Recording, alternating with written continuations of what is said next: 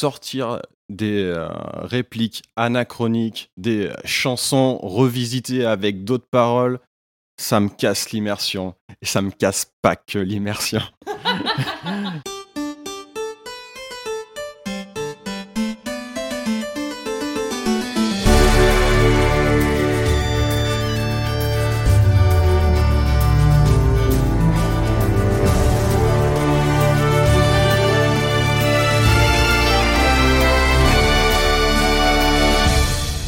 Salut à tous, bienvenue sur HRP, un podcast fait pour les génistes et par des génistes. Dans ce troisième épisode, on s'attaque à un sacré morceau.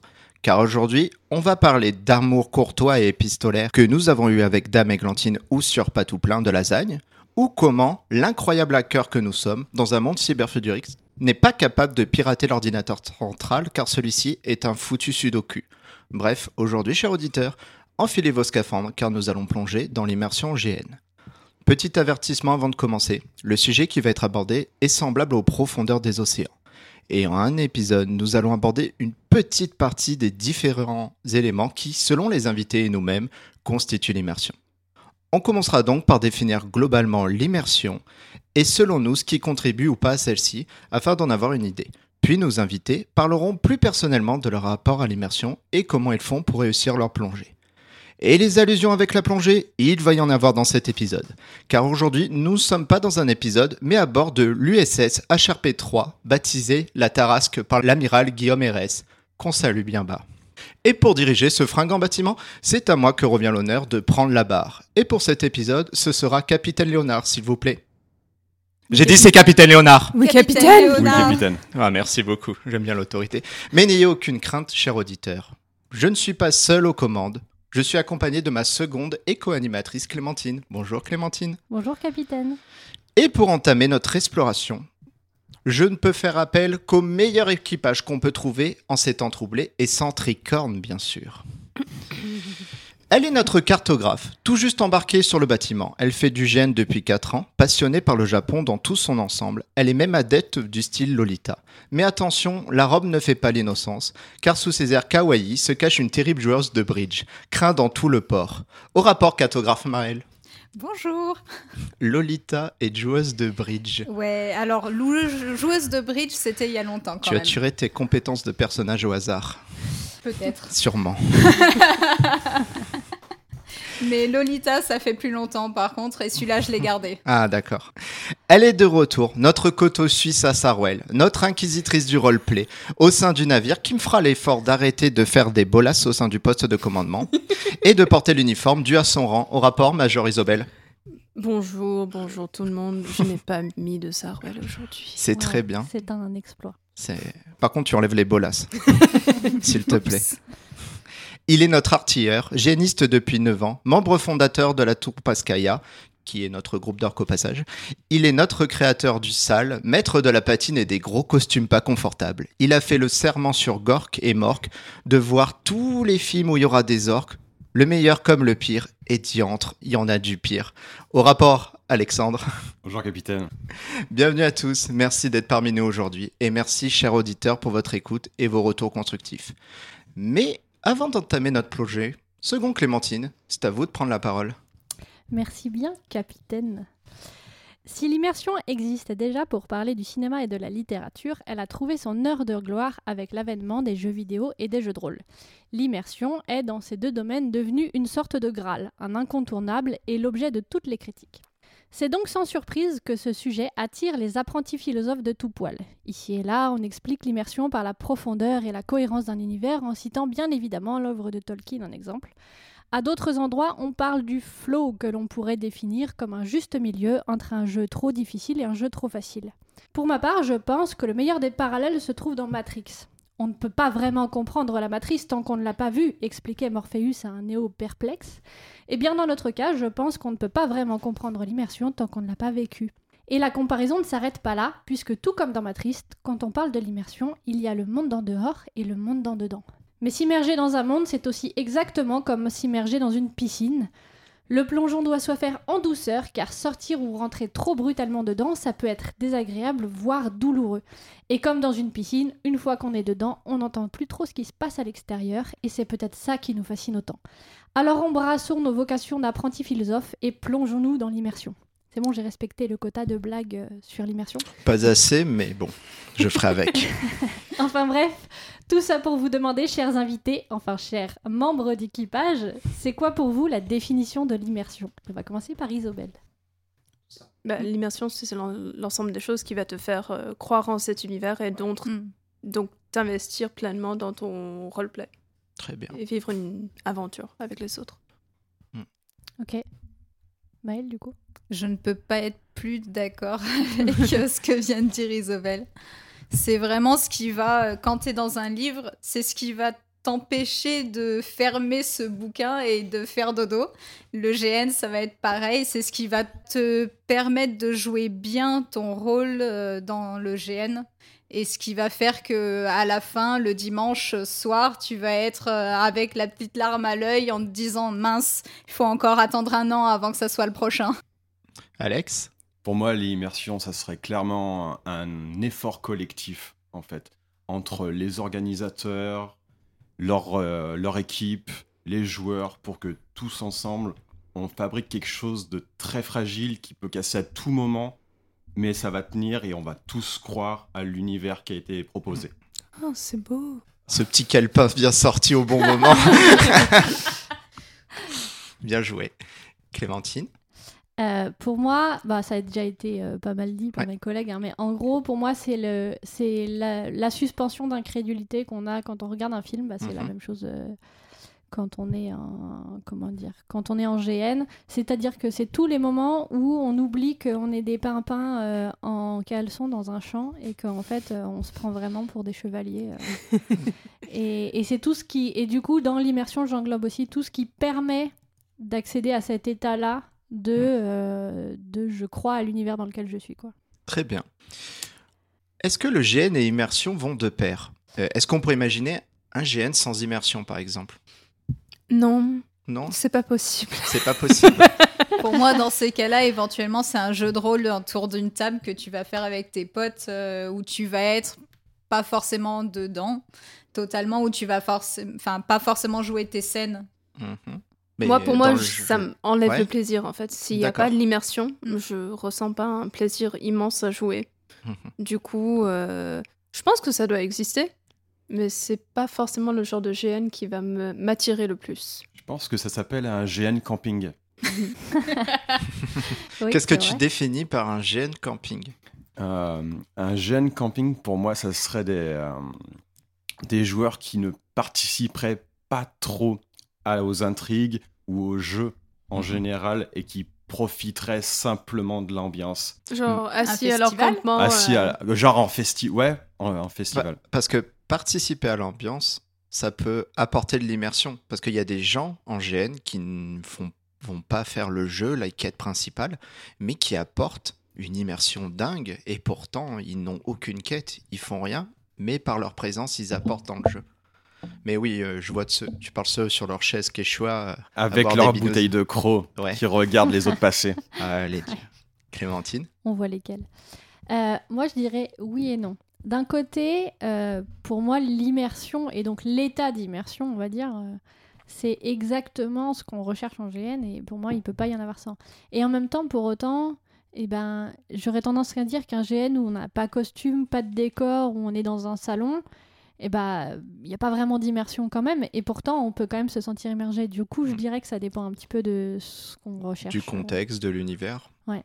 Mais après, c'est vrai que j'avais pas pensé au GN Camping et c'est vrai que c'est un, un bon exemple de GN où il y a tout ce qu'il faut en termes de décor, mais l'immersion n'est pas là quoi. C'est euh, juste une, un jeu, quoi.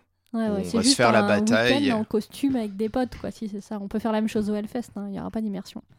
Mais il y aura des bons groupes. Il y aura des bonbons. ouais. D'accord. Quel facteur, selon vous, favorise l'immersion en GN C'est quoi les facteurs? À titre personnel, Oui, à titre ouais, personnel, clairement. alors personnellement, la chose qui me permet le plus de m'immerger, c'est mon costume. Au moment où je enfile mon costume, j'enfile la peau d'un autre personnage et euh, c'est clairement l'élément clé pour moi pour favoriser ma propre immersion dans mon rôle, pour croire à qui je suis, mais aussi ça va permettre un peu aux autres de voir qui j'interprète et au moment où on jouera ensemble, ça va leur montrer, euh, ça va favoriser leur immersion parce qu'ils verront quelque chose que j'ai envie qu'ils voient. D'accord. Mm.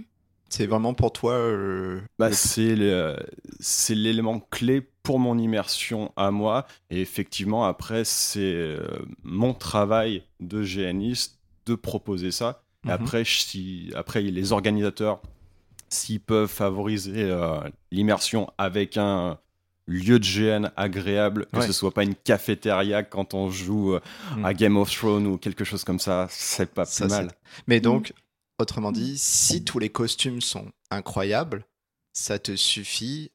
Alors qu'il y aurait, par exemple, ben, la cafétéria, les quechua de seconde, ça peut te permettre de rentrer dans le jeu. Ça, pour moi, c'est clairement l'élément C'est cool. Ouais, clairement. C'est Parce que cool. tu, tu peux pas demander des choses trop compliquées Bien sûr. à tout le monde, mais tu peux euh, travailler toi-même ce que tu apportes au GN. Mhm.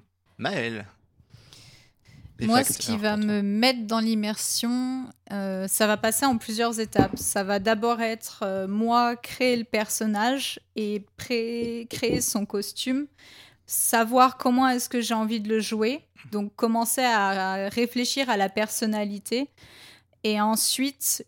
euh, quand je vais être en GN, je vais avoir, euh, disons, une heure de battement où je vais être euh, comment dire, un peu à, à doser, juger où, où sont les choses un petit peu, pour ensuite me mettre pleinement dans l'immersion et jouer mon personnage à fond.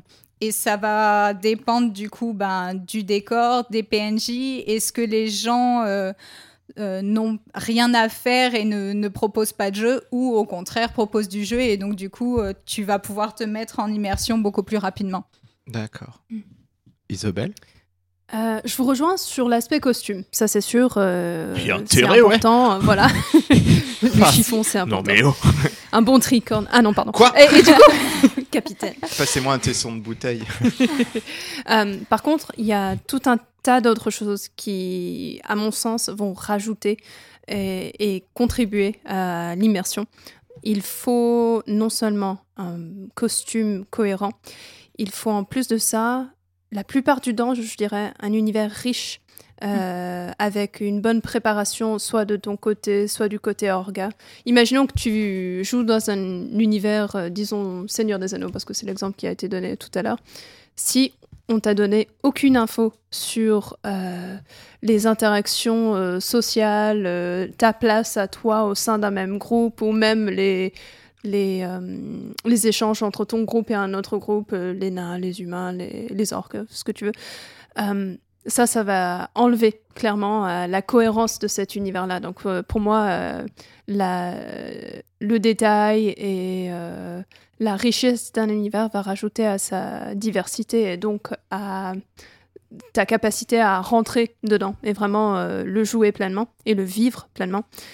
En plus de ça, je rajouterai tout l'élément en rapport avec les accessoires de jeu, les, si possible, les, euh, les décors autour.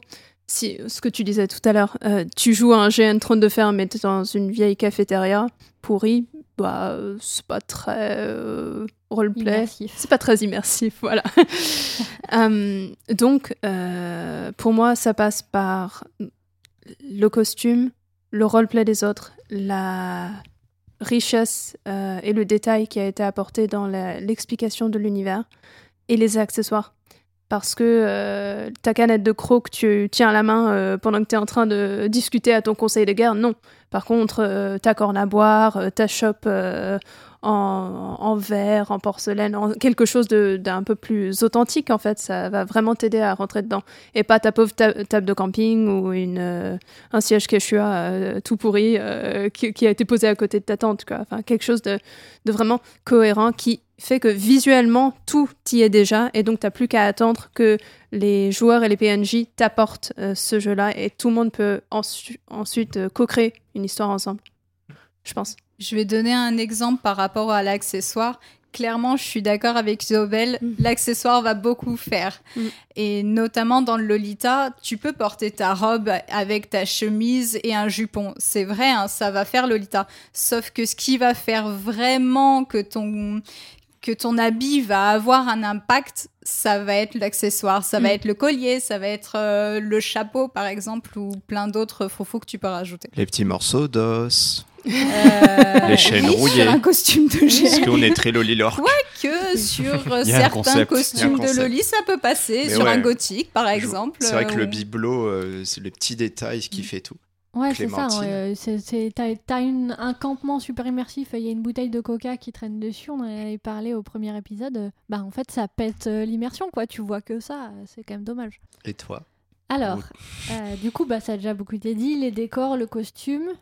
Euh, pour moi, l'absence de HRP. C'est-à-dire que dès qu'on fait du HRP, Sans bah, nous ça te sort de l'immersion. En fait, dès qu'il y a un truc qui te rappelle qu'en vrai, il y a un monde en dehors, euh, pour moi, ça sort de l'immersion. Euh, et en fait, après, il y a un truc qui joue beaucoup pour moi, c'est l'intérêt pour le jeu. C'est-à-dire que tu peux avoir un jeu qui est hyper bien foutu. Si tu te fais chier ou si t'es pas content d'être là, bah de toute façon tu seras pas immergé et tu vas pourrir le jeu des autres en plus. Euh, et en fait, en tout ça, enfin tout ça me fait dire que l'immersion c'est un peu une sorte de mayonnaise quoi. Il faut que la mayonnaise elle prenne et des fois il n'y a pas tout, mais c'est pas grave, la mayonnaise elle prend parce que euh, je sais pas, il y a une bonne cohésion entre les joueurs, parce que machin. Et puis des fois, euh, bah il y a tout et la mayonnaise prend pas parce que euh, parce qu'on n'est pas content d'être là, parce qu'on est Mhm. fatigué, parce qu'on est contrarié. Voilà. Moi, je dirais. ah, Vas-y, vas-y, continue. Moi, je dirais, je suis d'accord avec toi avec l'image d'une mayonnaise. Ça m'est déjà arrivé, bah, notamment avec toi et d'autres personnes, d'aller à un GN qui ne me correspondait pas. Mais, diplomatie. t'as vu? Et euh, par contre, les liens de personnages qu'on s'était créés au sein du groupe, les costumes qu'on avait construits ensemble lors de séries de craft et euh, l'historique de tout le groupe avait été écrit Les- ensemble. L'effort qu'on a mis dans le camp aussi. C'est ça. Et l'effort du campement, il était, il était Mm. pas mal, le campement. Du coup, même quand il y avait des temps morts euh, en jeu euh, de manière générale, entre nous, ça continuait. On jouait tout le temps. Et ça, c'était intéressant. Carrément. Faire du lien ouais, avec les autres personnages, ça joue. Mm. Ouais. Bah, c'est pour ça qu'au final, c'est l'intérêt pour le jeu, je pense, qui Mm. joue aussi. quoi. C'est-à-dire que si euh, on a de quoi jouer, que c'est fun et qu'on s'amuse et qu'on passe un bon moment, bah, on peut être immergé. Vous avez parlé de mayonnaise, alors que j'avais fait toute une intro sur les navires. Je déteste. Mais c'est intéressant de venir par ça, c'est que ben, dans un GN, il y a plusieurs types de personnes avec plusieurs euh, investissements dans le roleplay, dans le GN, et donc vous avez différents ingrédients. Est-ce que c'est possible de faire cohabiter tous ces gens à différents niveaux d'immersion pour que la mayonnaise prenne Ouais, différents degrés d'immersion. C'est ça, c'est- Il y a des exigences d'immersion qui sont différentes, c'est clair. Quand vous êtes en GN, il y a, il y a des gens qui vont rester sur euh, leur chaise de camping, d'autres qui vont euh, courir euh, jour et nuit euh, pour leur quête, d'autres qui vont faire autre chose. Est-ce que c'est possible de faire cohabiter tous ces gens-là? Parce que de toute façon, déjà, ben, dans un GN, on ne sait pas sur qui tomber. Alors, j'ai un avis très tranché. Je pense que c'est possible. Je ne pense pas que ce soit souhaitable. en fait, euh, pour moi, euh, dans un GN, tu as une euh, note d'intention Qui va vraiment donner des indications à tout le monde. Ça, c'est le GN qu'on présente. Voici euh, le type de jeu, l'immersion souhaitée, le degré d'investissement de la part de chacun. Évidemment, enfin, la vie de tous les jours peut venir euh, poser problème, ce qui fait que tu peux pas toujours être à, à 100% dedans. Mais euh, ça donne une bonne indication. Donc, à mon sens, tout le monde devrait lire la note d'intention avant de commencer n'importe quel GN. Ce qui va dire que, enfin, ce qui fait que par la suite, tu vas te re- retrouver avec des personnes qui jouent d'une manière suffisamment similaire. Et donc, tu vas pouvoir prendre plus de plaisir parce que tout le monde participe à un jeu euh, auquel ils ont tous consenti, en fait. Ils ont dit, hop, moi, je veux faire ça. Euh, quand tu fais du GN euh, grandeur nature à grande échelle, c'est compliqué parce que justement, soit il n'y a pas de note d'intention, soit euh, il y en a une, mais du coup, elle englobe beaucoup de choses pour justement plaire à un grand nombre de personnes. Et les personnes qui vont venir et interagir euh, ne vont pas du tout avoir les mêmes styles de jeu, les mêmes attentes, et à mon sens, ça crée plus de frustration qu'autre chose. Maëlle? Ce qui peut jouer, c'est par exemple euh, si tu as un GN qui peut être euh, très grand, euh, avec beaucoup de personnes, j'entends. Mhm. Euh, ce qui, toi, pourra t'immerger, c'est éventuellement si tu as ton petit groupe, si tu as ton groupe de personnages, avec, enfin, de joueurs, avec qui tu vas faire des interactions. Et ça, ça va pouvoir, toi, t'immerger, même si les autres joueurs qui ne sont pas de ton camp, eux, ont choisi un autre mode, on va dire, d'immersion.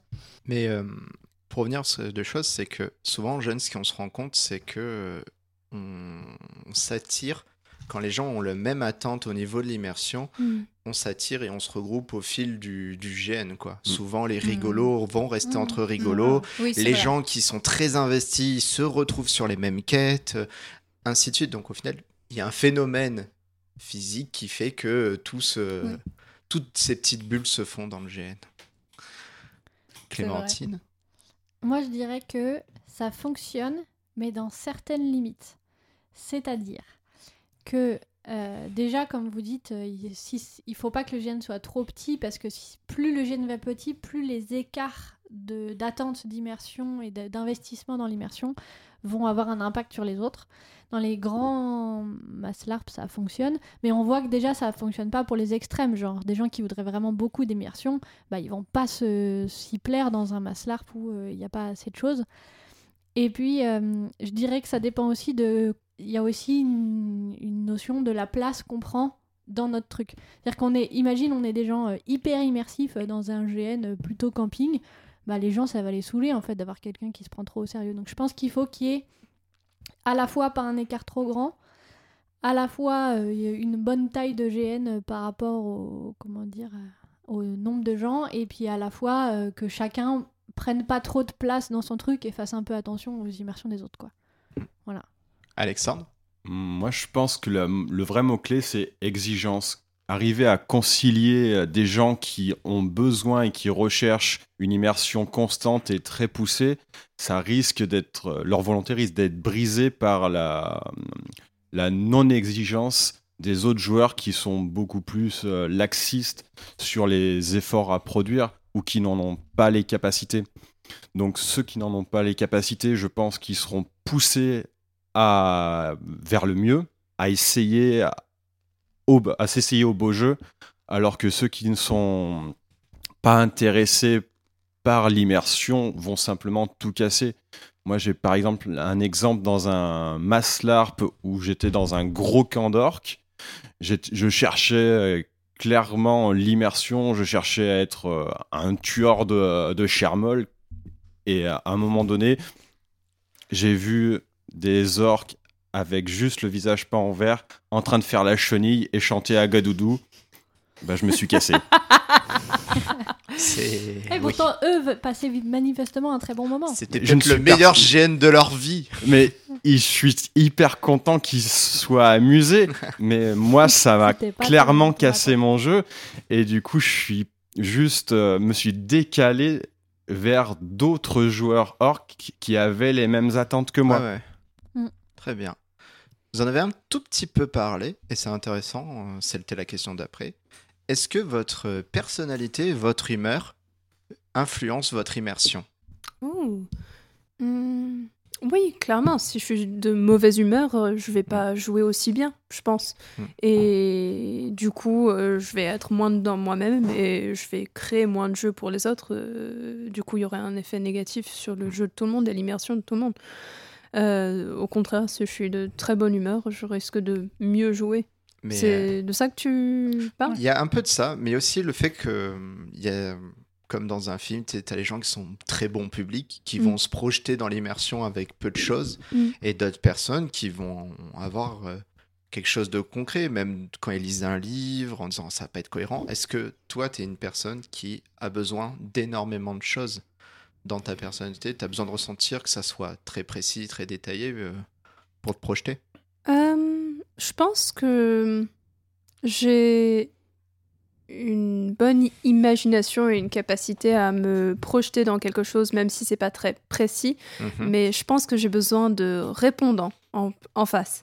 Mm. À me dire, ok, peut-être que ton univers, il est pas hyper bien construit ou il est pas hyper cohérent, mais je vois que tu as envie de rebondir sur mon jeu et m'apporter quelque chose, une réponse face à ça. Euh, t'as envie de mettre en place une scène avec euh, tout un décor adapté, Ouais. même si c'était pas prévu. Ouais, ok, s'il y a du répondant, euh, moi je, je fonce dedans. Ça, ça va marcher sur euh, l'enthousiasme et le- l'envie de partager aussi euh, de l'autre. Mhm. De manière générale, l'autre ça peut être un PJ, un PNJ, un orga, euh, ce que tu veux. Alexandre? Hmm, Clairement, le, le fait d'être dans un mauvais mood, ça, ça me ralentit mon immersion. J'ai plus de mal à me concentrer, j'ai plus de mal à, à rentrer dans la peau de mon personnage. Les, euh, les soucis perso parasitent un peu mon, mon jeu, clairement. Ouais, t'arrives pas à... à te dire je mets ça de côté et go. Bah, c'est plus, euh, Ouais. c'est quand même beaucoup plus compliqué. Bien sûr. Mais euh, après, il faut un plus gros temps d'adaptation. Mais j'y arrive. En général, au lieu de prendre à peu près une heure, comme disait Maël, moi, il m'en faudra bien 3, 4, 5 si je suis dans un mauvais mood. Mhm. Et puis euh, après, ça rentre. Clémentine? Euh, ouais, moi, je, bon, déjà, je pense que l'humeur et la personnalité, ça joue énormément. Déjà, bah, comme on l'a dit, hein, euh, moi, quand je suis mauvais poil, c'est pareil, j'y arrive pas. Et puis, en général, euh, si j'arrive pas à rentrer dans l'immersion, ça me met de mauvais poil, ce qui est un très mauvais cercle vicieux dans lequel je tombe beaucoup trop souvent. Euh, et je pense qu'il y a une histoire de personnalité parce que j'ai le sentiment d'être hyper difficile. Genre, il y a, y a des moments où, euh, franchement, le GN, objectivement, il est pas si mal, mais juste, je sais pas, euh, il y a un truc qui me convient pas et du coup ça me casse les couilles et du coup je rentre dans ce cercle vicieux à la con. Donc je pense clairement qu'il y a aussi une histoire de personnalité et, et il faut reconnaître là-dessus que je suis beaucoup trop difficile, je pense. Ouais, T'es terrible, toi. Dans les films, le moindre truc incohérent. oh là là. Ouais, dans les films, euh, moi c'est pareil. euh, je passe mon temps à commenter le film en disant c'est pas logique. Vous êtes ça. tellement Bon, pas des, des gens sympas. Mais si, je suis très bienveillante dans la vie de tous les jours. Juste je- pas en GN, moi, pas sur les films et pas sur les cinéma. livres qui sont à chier. Moi, je Le passe gros un av- bon moment et rabat-joie comme ça. Là. Le gros avantage du GN, c'est que si tu, euh, si, si tu rencontres quelque chose qui te pose difficulté, que t'aimes pas, t'arriveras presque toujours à te raccrocher aux branches ailleurs. Ouais. Si euh, ton plan A, c'était de faire quelque chose et tu te rends compte que l'immersion que tu recherches n'y est pas, bah, le t'iras au plan B et tu auras une immersion très agréable avec d'autres joueurs. Mhm. Mm, ça, Le- ça, c'est vrai, ouais. Et, euh, et c'est en ça pour ça aussi que je dis que l'humeur, je pense que ça joue. Parce que, en fait, si t'as envie d'être. euh, de, de jouer le jeu, on va dire, bah, en fait, euh, tu trouveras toujours un moment où ça va être cool, ne serait-ce que un peu cool. Enfin, c'est rare de rien pouvoir trouver. Mais il faut y mettre de la bonne volonté. Moi, c'est Mm. là où je pêche souvent et je, je le reconnais humblement. Et toi, Maël Euh, globalement, pareil que ce qui a été déjà dit, euh, l'humeur va forcément jouer sur euh, ton immersion. Je vois le seul GN où j'ai vraiment pas eu d'immersion, enfin où j'ai eu du mal à incarner mon personnage, Mhm. c'est quand j'avais eu le moins de, de relations avec d'autres joueurs, d'autres groupes. Et clairement, ça manquait. Ouais. Et c'est ce qui fait que ben, je me suis ennuyée en réalité dans ce GN. Et c'est que quand j'ai réussi à créer un petit peu de jeu avec notamment, bah, c'était que notre groupe où on avait créé du coup nos, nos relations, où là on a, où j'ai pu vraiment me mettre et j'ai réussi du coup à avoir une immersion. On parle d'immersion, on dit parle d'immersion en disant que c'est très bien, mais est-ce que vous pensez qu'il y a une limite? Est-ce que il y a un, pour vous, il y a un truc, ce serait trop immersif et c'est des limites à ne pas dépenser, à pas dépasser? Le jour où on changera les épées en latex avec des armes en métal, ce sera trop immersif. Euh, moi, euh, je dirais effectivement, comme l'a un peu dit Alexandre, euh, si on commence à vraiment se blesser euh, ou à vraiment traumatiser les gens, pour moi, euh, c'est trop. Et encore, parce que en vrai, euh, si tout le monde a consenti au fait que le jeu va être méga traumatisant, qu'on va vous mettre dans vos pires peurs, etc., bah, j'ai envie de dire pourquoi pas. Pour moi, tout est une question de. Mais encore, je suis. On va dire que voilà, si les limites commencent à atteindre vraiment l'intégrité physique des gens, euh, à ce qu'ils aient des séquelles, euh, voilà, bah, là je trouve ça euh, pas ouf quoi. Là, je pense que ce serait trop immersif. Pourtant, euh, ouais, ouais. Si c'est écrit sur la note d'intention. Bah, non, mais en vrai, c'est vrai que c'est compliqué parce que, euh, imagine, euh, on te met, euh, tu vas passer 5 jours enfermé dans une pièce euh, et c'est ça le GN. euh, et euh, juste de temps en temps on te balancera de la bouffe par terre à même le sol et ce sera dégueulasse. Bah moi j'aurais tendance à dire que là c'est un- peut-être un petit peu trop immersif et je suis sûre qu'il y a des gens qui feraient ah ça a l'air trop bien je veux absolument le faire. Je Donc, signe ouf. euh, j'aurais tendance à dire que la limite elle est là, elle est au niveau du consentement des gens. Ouais. Enfin non parce qu'en fait le fait de se blesser physiquement, euh, je pense que ça Bah, c'est tu- dans tous les cas euh, tu- pas ouf quoi. Tu peux te blesser physiquement dans un gène où il n'y a pas trop d'immersion. se- se blesser volontairement. Ah, volontairement, d'accord. Mm, mm. Ce que j'allais dire, euh, une cheville, ça va vite. hein. Ça on a, ouais, on a pu le constater. Isobel, Euh, toi, t'es nos limites. Ouais, moi, ce genre Hardcore de jusqu'à la mort. Cool. Euh, Euh, T'es sûr je- qu'elle est tordue dans C'est ça. Alors, je te rejoins sur la notion du consentement euh, pour les personnes qui, qui jouent, mais aussi pour les personnes autour. Parce que, Ouais. imagine, euh, Maëlle et moi, on, a consenti pour une scène de torture. Ok, on est toutes les deux d'accord, c'est cool. Mais imaginons que, en fait, euh, Alex, euh, c'est quelque chose qui le met vraiment mal à l'aise. Bah, quelque part, il n'a pas Mm. pu donner son consentement pour, la, scè- pour vivre une scène vraiment traumatisante parce qu'on a vraiment bien planifié la chose. Du coup, c'est compliqué. Donc, oui, je dirais qu'il y a des limites Mhm. à l'immersion. Ça s'arrête euh, à partir de. Enfin, La sensibilité des autres. Ouais, c'est ça. Parce qu'il faut pas oublier qu'on est dans un jeu, même si c'est sérieux, mais on est dans un jeu et on est là pour participer ensemble. On crée quelque chose ensemble. Donc, euh, c'est important de faire attention les uns aux autres parce qu'on vit déjà dans un monde qui est un peu nul. Donc, euh, si on pouvait juste éviter de faire des trucs vraiment nuls dans notre passion, c'est voilà, c'est mieux. Et euh, tu posais la question sur est-ce que on a déjà vécu des choses en rapport avec euh, Euh, quelque chose qui allait trop loin ou de Ça, ce sera euh, après, Mm. mais c'était juste pour euh, vous dire avait, vous avez déjà eu accès à, vous avez vu une, une limite, une, un stop quoi. Vous vous Mhm. avez dit non, là, ça va trop loin pour moi. Ouais, je pense qu'il y a pu avoir des moments en GN quand j'étais particulièrement fatiguée et euh, de devoir euh, combattre à ce moment-là, c'était compliqué. Ouais. Et donc, il y a eu des moments où je me suis juste tout simplement retirée en me disant, bah, moi, ça me fait du bien, là, de, de faire attention, en fait. Ouais, ouais. Et euh, surtout si t'es fatigué et que tu risques de blesser les autres parce que t'es agacé, du coup, ton, ton coup, il part plus rapidement, plus fort, bah, ça sert à rien. C'est vrai que c'est un, vrai truc ça quand on est. Enfin moi ça m'est déjà arrivé d'être euh, pas bien en GN pour X raisons. euh, je suis fatiguée, je suis triste, je suis pas bien.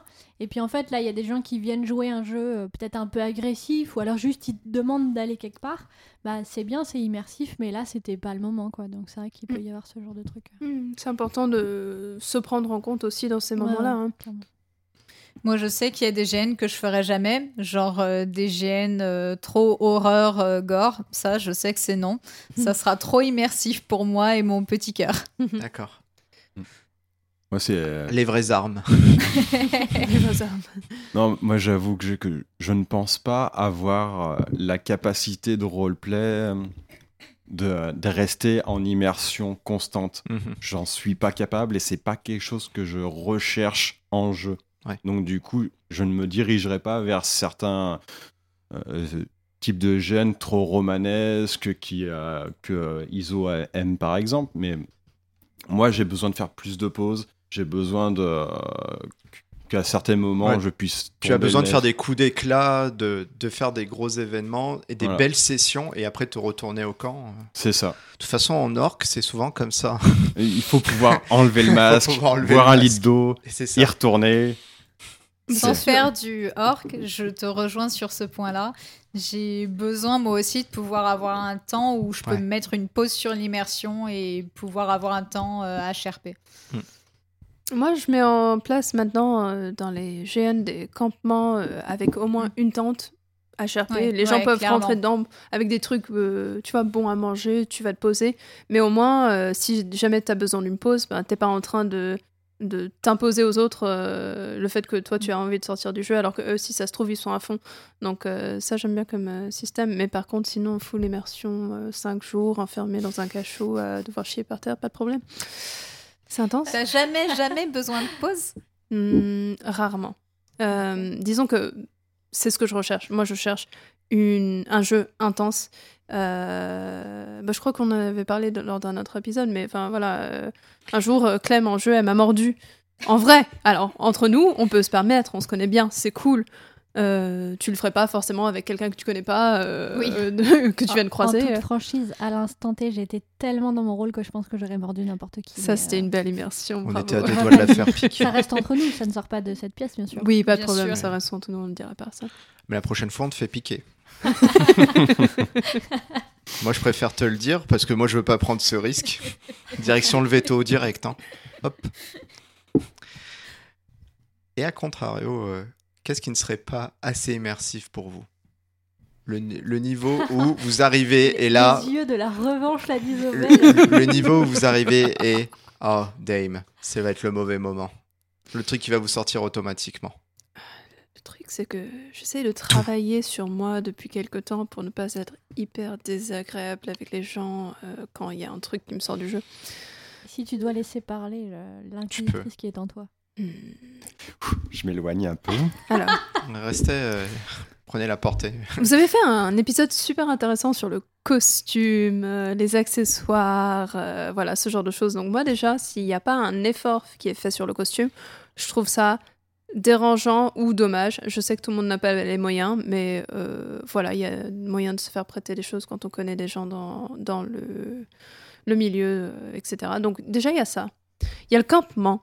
Il y a, euh, tu viens, euh, t'as un campement avec euh, une tente euh, pas adaptée, ok, mais il n'y a pas de camouflage ou pas de, même pas un essai de camouflage. Les accessoires que tu portes sur toi ou genre, tu vois, t'es en, T'es en jeu de rôle grandeur nature, t'es là sur la plaine, tu te balades, et là tu croises un mec qui a un super beau costume, mais il porte un putain de collier de Witcher. C'est genre, mais non, on n'est pas dans l'univers du Witcher. Pourquoi est-ce que tu portes ce truc? Non, Ah. ça c'est juste pas possible. Voilà, mélanger les univers, euh, prendre un symbole d'un autre univers et le- l'insérer en Tolkien en mode wouhou, c'est cool. Non, non, non, non, non, non, ça va pas du tout. Moi, On ne l'arrête plus. Moi, je t'avoue, j'ai dans un GN belge, j'ai vécu cette expérience-là Hmm. où euh, dans une faction, euh, je vois deux grosses bannières, donc déjà deux grosses bannières magnifiques avec euh, le symbole euh, de l'Alliance rebelle dans Star Wars et l'autre côté le symbole de l'Empire dans Star Wars, côte à côte. Et j'étais là, j'ai fait. Ou alors, t'es en Non. GN, et tu croises quelqu'un, et tu le croises sur plein d'autres GN, et cette personne utilise toujours le même prénom, le même pr- nom de personnage, et tu le vois. même costume Oh, souvent. et Mais le même roleplay. euh, quel roleplay? Enfin bref. Et du coup, le. Ah, je suis mauvaise. Enfin bref. Hydratez-vous Ouais, là, ouais, ça y est, coup. pouf, prenez un verre d'eau, tous. Non mais voilà, c'est que en fait, euh, quand tu changes d'univers, il faudrait, à mon sens, et dans un monde parfait, tout changer. Si tu ne Mm. peux pas tout pour des raisons euh, financières, euh, change une bonne partie de ton costume, change le nom de ton personnage, change ton roleplay et lis le background en fait. Euh, ça déjà, c'est super important. Je vais me calmer maintenant. À vous Maëlle, J'ai peu de choses en fait qui vont me sortir de l'immersion parce que je vais en faire abstraction. Genre, euh, tu parlais d'une bouteille de croc qui va traîner là. Je vais en faire abstraction et je vais quand même jouer mon personnage si je suis aussi dedans, on va dire. Parce que euh, des fois, t'es pas forcément de ton, ton- dans ton RP et, euh, et de toute façon, tu t'en fous du coup de la bouteille de croc. surtout quand c'est la tienne. Je ne bois pas de Ah oui, c'est vrai, tu ne bois pas de bière. Ça ne marche pas. Tu t'en sors bien. Ouais, Hmm. je t'aurai la prochaine fois. Clémentine Euh, pour moi, ce qui, ce qui va beaucoup jouer, c'est l'effort qui est fourni. C'est-à-dire Mm. que, bon, alors, c'est pas tout à fait vrai. Quand je suis pas de bonne humeur, le moindre truc, ça peut me casser les couilles. euh, si c'est, euh, je vois un petit bout de plastique quelque part. C'est vrai que tous les trucs en plastique, moi, c'est le pire truc, je pense. Euh, tout ce qui est plastique, tout ce qui est truc qui rappelle trop le monde moderne, on va dire. Ça, j'aime pas du tout. Effectivement, les trucs qui viennent d'autres univers, ça m'énerve, même si je pense que je suis quand même un peu plus tolérante que Isobel sur ce sujet-là.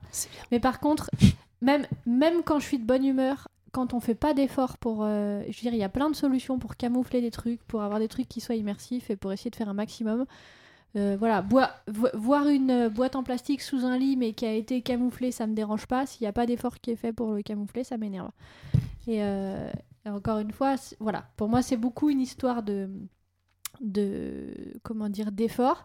Il y a aussi un truc qui peut, qui peut vite m'énerver, enfin qui peut vite me sortir du jeu, c'est finalement euh, c'est peut-être un peu méchant à dire, mais il y a des GNistes qui se prennent un peu trop pour euh, les meilleurs GNistes et ça se ressent dans leur roleplay. Et en fait, euh, bah ça, ça a tendance un petit peu à me faire sortir du jeu. Quoi. Quand je vois que la personne, elle n'a elle pas envie d'être, de, de jouer, on va dire, avec toi, elle a trop envie de juste gagner et de montrer qu'il est trop fort et machin truc. Bah en fait, je vois juste quelqu'un qui a besoin d'être le plus fort et je vois pas un personnage du coup. Et du coup, ça, ça me sort du jeu. Et c'est Mhm. Ouais. dommage. Pour moi, c'est Mhm. C'est pas très immersif d'avoir Ça manque, euh, ça manque d'humilité en fait. Ouais, et de subtilité en fait. Mm. Après, c'est c'est pas forcément facile à jouer, donc après, euh, Mm. j'ai aussi conscience que c'est. Bah, tout le monde n'a pas forcément les mêmes capacités de jeu, etc. Mais pour moi, c'est aussi une question d'effort, tu vois. Si la personne, elle sait pas énormément jouer, mais elle essaye, bah franchement, moi je suis d'accord et je jouer le jeu avec, quoi. Et, euh, et après, en soi, pour moi, c'est ok s'il n'y a pas d'immersion pour tout le monde, tant qu'on est tous sur la même longueur d'onde. C'est-à-dire que, franchement, euh, faire un GN camping, euh, si tout le monde est ok pour faire un GN camping, pourquoi Mhm. pas, hein, ça peut être cool aussi. Mais euh, Faut que tu sois prévenu, quoi. ouais, faut, voilà, faut qu'on soit tous sur la même longueur d'onde. Yes. Et là, en soi, euh, bah, tout me convient, quoi. Mm. Mais, mais faut pas que je m'attende à un truc immersif si en fait Mm. euh, c'est plein de Mm. bouteilles de coca et que personne fait le moindre C'est effort. sûr. euh, Ils ont ramené leur table de, de camping, de décathlon, je reconnais le modèle. bon, euh, mettez une nappe dessus, quoi, c'est pas compliqué. Bien sûr. Ouais, et puis quand tu es en plein milieu d'un jeu aussi, la personne qui va tout de suite passer HRP et Ouais. euh, te parler de- d'un épisode, de la veille, de, de sa vie de tous les jours. Je comprends, hein, tu vois pas tes amis très souvent, et surtout en ce moment, vous me manquez, et euh, tu les vois une à deux fois par an. Et tu as envie de discuter, mais il y a un moment avant le jeu, après le jeu, mais pas pendant. C'est vrai que ça Mm. m'était déjà arrivé d'être en pleine discussion, euh, euh, genre vraiment, je sais plus de quoi on parlait, mais on était en jeu, quoi. Mhm. Et la personne répond hyper naturellement un truc euh, qui avait rien à voir, qui était hyper moderne, euh, Mm. et que j'étais là. Mais attends, mais t'as cru qu'on était hors jeu là, mais pas du tout. Tu Non, de parce que tu comprends, le garagiste, il m'a dit 1500 euros pour le joint de culasse. Et c'est surtout que t'as un moment où Supportable. t'as un bug quand c'est ça de. Attends, Mm. mais de quoi il parle là euh Qui êtes-vous? Ouais, c'est- Mm, C'est très difficile dans ces moments-là de ramener euh, les gens sur euh, la voie du roleplay. ouais. Une Ouais, fois que, que t'es sorti du chemin, Mm. c'est genre ah, Je disais tout à l'heure que sortir de l'immersion trop brutalement, ça peut être douloureux. Bah, ça, c'est un bon exemple. Quoi. Et euh, plus tu avances dans la journée, et plus euh, les gens sortent facilement. Et je Ouais. peux dire, le soir, si tu fais un peu du jeu de nuit, euh, t'essaies d'avoir un peu de roleplay, euh, c'est un peu compliqué des fois. C'est très compliqué. je- Ou dans ton camp où le mec va limite où les personnes vont te parler de leurs problèmes familiaux, leurs problèmes de couple. Et là tu fais c'est très intéressant, mais je m'en fous. Laisse-moi te voler ton coffre s'il te plaît. tu me parleras de ta femme ou de ton mari après. Alexandre. Alors, les, euh, les éléments qui sortent euh, de l'immersion, il y en a beaucoup. Et ils sont pas tous graves. Mhm. Et euh, il y en a par contre qui sont pour moi complètement excusables et il y en a qui sont impardonnables. Moi, c'est lequel J'ai horreur de ça. Bah, par exemple, l'humour très mal dosé. Quand, par exemple, une réplique de Camelot, tout le monde adore Camelot, c'est très bien. Mais euh, C'est pas faux.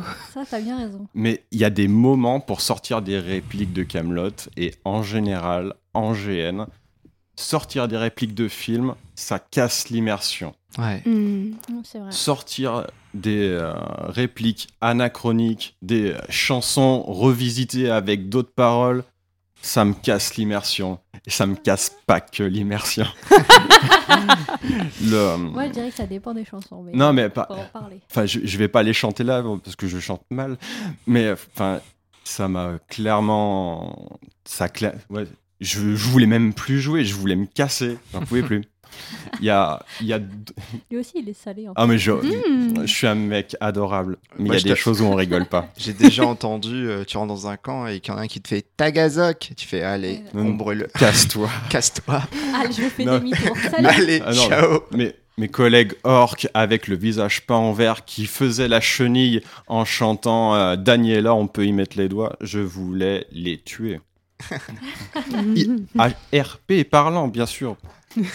mais voilà. Alexandre 15 minutes avant. Non, mais tant mieux s'ils amusaient 15 minutes après. Je voulais les tuer. Mais, mais parce que là ils faisaient pas coussin. partie, ils avaient pas les mêmes valeurs orques que moi. Moi, j'avais clairement un ennemi défini. Je voulais qu'il meure, et eux, ils faisaient la chenille avec. Je les tue. Et donc du coup, ça, c'est ce que je trouve euh, horrible. J'ai horreur de jouer à, à côté de ça. Mais si les joueurs s'amusent, c'est très bien pour eux. Il y a, après, il y a d'autres choses que je trouve plus excusables. C'est par exemple, maintenant qu'on a un peu de bouteille, on reconnaît certains éléments Bien de sûr. costume. Et tu fais, ah, c'est l'armure euh, de tel fabricant. Ben, elle est jolie, je vais l'acheter. Oh, ça, c'est une witcherie. Il aurait pu la bricoler un peu. c'est beaucoup de ça qui me font sortir de l'immersion, mais ça, c'est euh, à cause de la bouteille qu'on a. qu'on a. C'est Mhm. l'expérience qui nous fait sortir de notre immersion. C'est notre problème à nous. C'est pas la faute du joueur. Mhm. Et euh, j'ai une.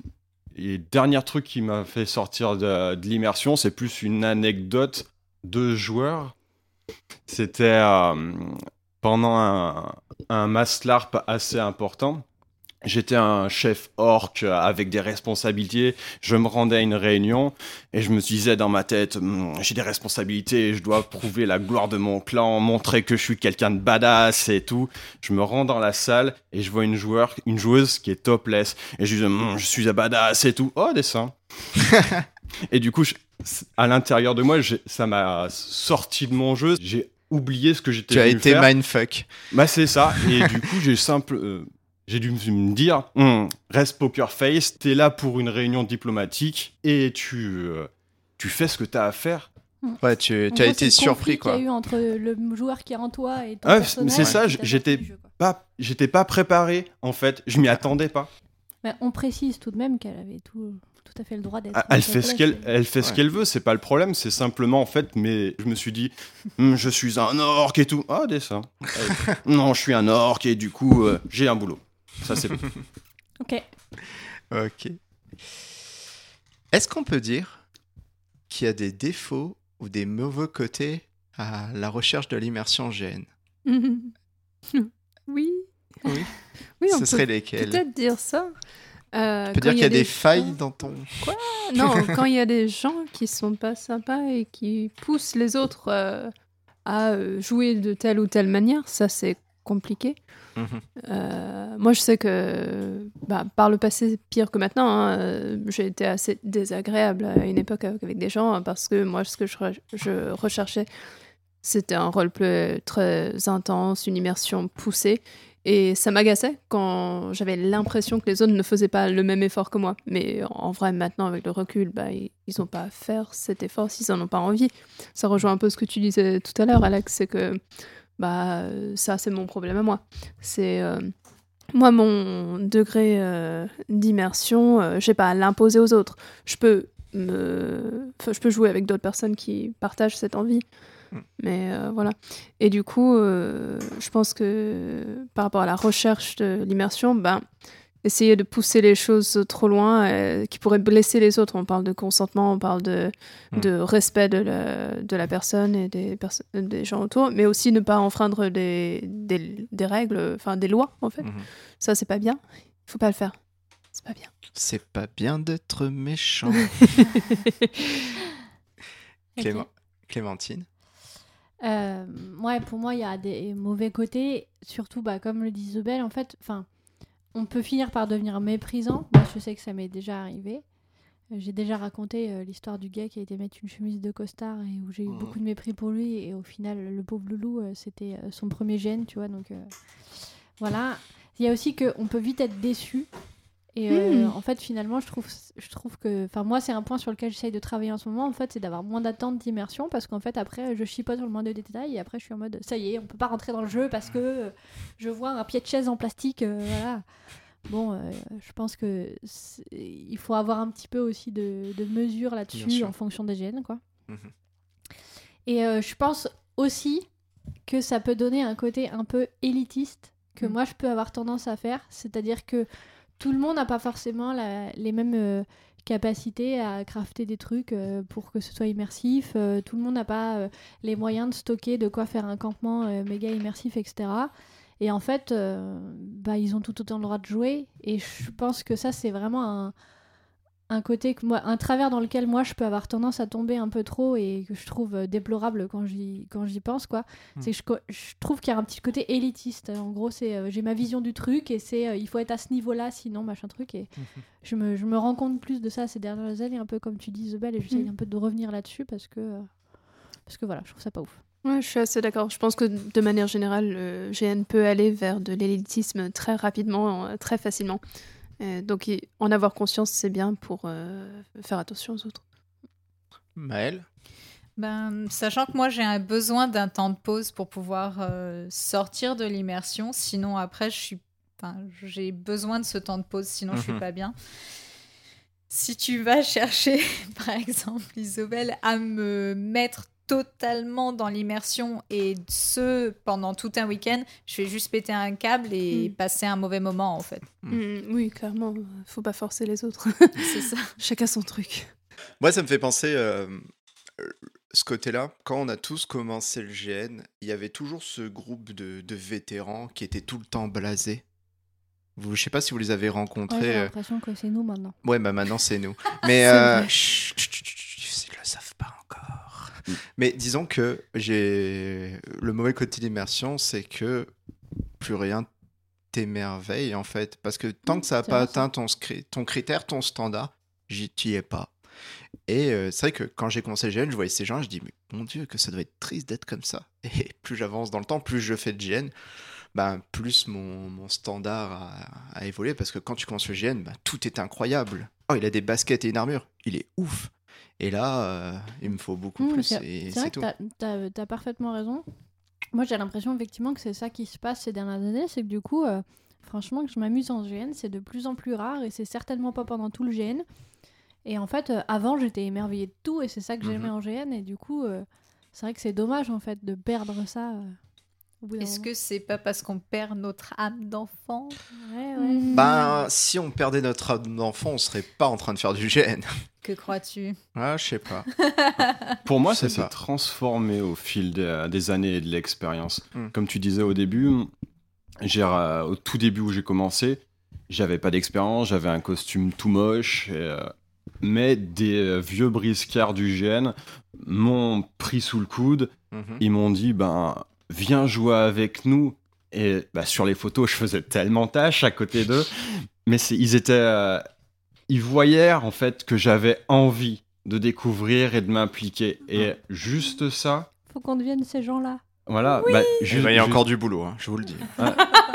ça m'a ça m'a euh, donné envie de faire pareil et aujourd'hui bah au bout de- d'une paire d'années de GN je commence à avoir un petit peu ce regard là chez d'autres joueurs qui Mm. me regardent avec des étoiles dans les yeux parce que mon costume leur, les impressionne ou, ou que mon RP aussi euh, donne des sensations du coup ben j'ai plaisir à prendre sous mon aile des euh, de jeunes joueurs qui cherchent à, à s'améliorer, Ouais. à découvrir le GN et d'autres façons de jouer. Par contre, effectivement, quand ça fait 5 ans que je suis toujours à prendre sous mon aile les mêmes, les mêmes gars qui, euh, qui n'évoluent plus, bah du coup là, ça m'én- ça m'énerve. Ouais, T'attends euh, Je me dis, de ah, l'amélioration. c'est Voilà, quoi. ça fait 5 ans que tu as le même costume et que tu me dis que tu vas, que tu vas commencer quelque chose. Mm. Ça fait 5 ans que je te donne des conseils, mais ça fait 5 ans que t'as pas bougé. Ouais. Donc c'est l'élitisme le problème, j'avoue. J'ai honte. Il n'y a pas à avoir honte. hein. C'est c'est une vérité, on, on, est là comme aussi ça pour maintenant. reconnaître nos propres défauts. Bah oui. Selon vous, quelle est la part de responsabilité de l'organisation dans l'immersion? Très très forte. Ouais, je pense aussi. C'est Je la clé de pense. voûte. Mm. Moi, je pense qu'ils sont responsables des décors, ils Ouais. sont responsables de l'intention de jeu, ils sont Mhm. responsables des intrigues qu'ils mettent, ils sont responsables de l'univers et ils sont responsables de la tolérance qui- qu'ils ont envers la non-immersion. Donc pour moi, genre vraiment, c'est primordial. Mhm. Les 1 GN pas immersif, si les or- c'est que les orgas l'ont accepté. Si les orgas ils viennent et que la moindre bouteille de coca sur la table ils font ta ta ta ça, ça, ça dégage, et bah déjà les gens ils vont être vachement plus carrés là-dessus. Ok. Maël Pour moi, il y a aussi les PNJ que les orgas du coup vont recruter, Mm. qui vont faire beaucoup aussi parce que ben si t'as euh, juste deux clampins qui vont jouer des paysans, bon ton immersion elle risque d'être un petit Mhm. peu moindre que si t'as eu plusieurs euh, PNJ de plusieurs factions. Potentiellement, tu vas avoir plus de jeux du coup proposés pour les joueurs. C'est vrai. ouais. Ça, c'est vrai. Alex? Le boulot des orgas, il est, il est primordial, autant dès la conception du IGN, par l'univers qu'ils vont proposer et, la, et sa richesse. Par, parfois, une richesse beaucoup trop importante peut euh, Te gêner. Personnellement, ouais. Ouais. ça pourrait me gêner trop, trop d'infos à digérer. J'arriverai pas à tout mémoriser. Je, je chercherai même pas à tout mémoriser. J'ai pas forcément le temps. Et du coup, ben, des gens qui vont me dire oui, en- il y a 3000 ans, la déesse de je sais pas quoi. Je... Oui, sûrement. Et, euh, et pas assez de, un univers pas assez fourni, ça va aussi te sortir de l'immersion ou ça euh, c'est plus facile? Ben, ça peut. Ça peut être effectivement plus, plus facile pour moi parce que je n'aurai pas de, de faute là-dedans. Je m'en voudrais pas. Et du coup, chaque joueur, chaque PNJ apportera sa pierre à l'édifice dans, l'univers. Et du coup, chaque contribution sera legit, à peu près. Donc. Je préfère quand il y a un bon équilibre entre trop et trop peu. Mm. Isabelle? Euh, alors moi, je vous rejoins un peu, euh, Maëlle et Clem, sur ce que vous avez dit.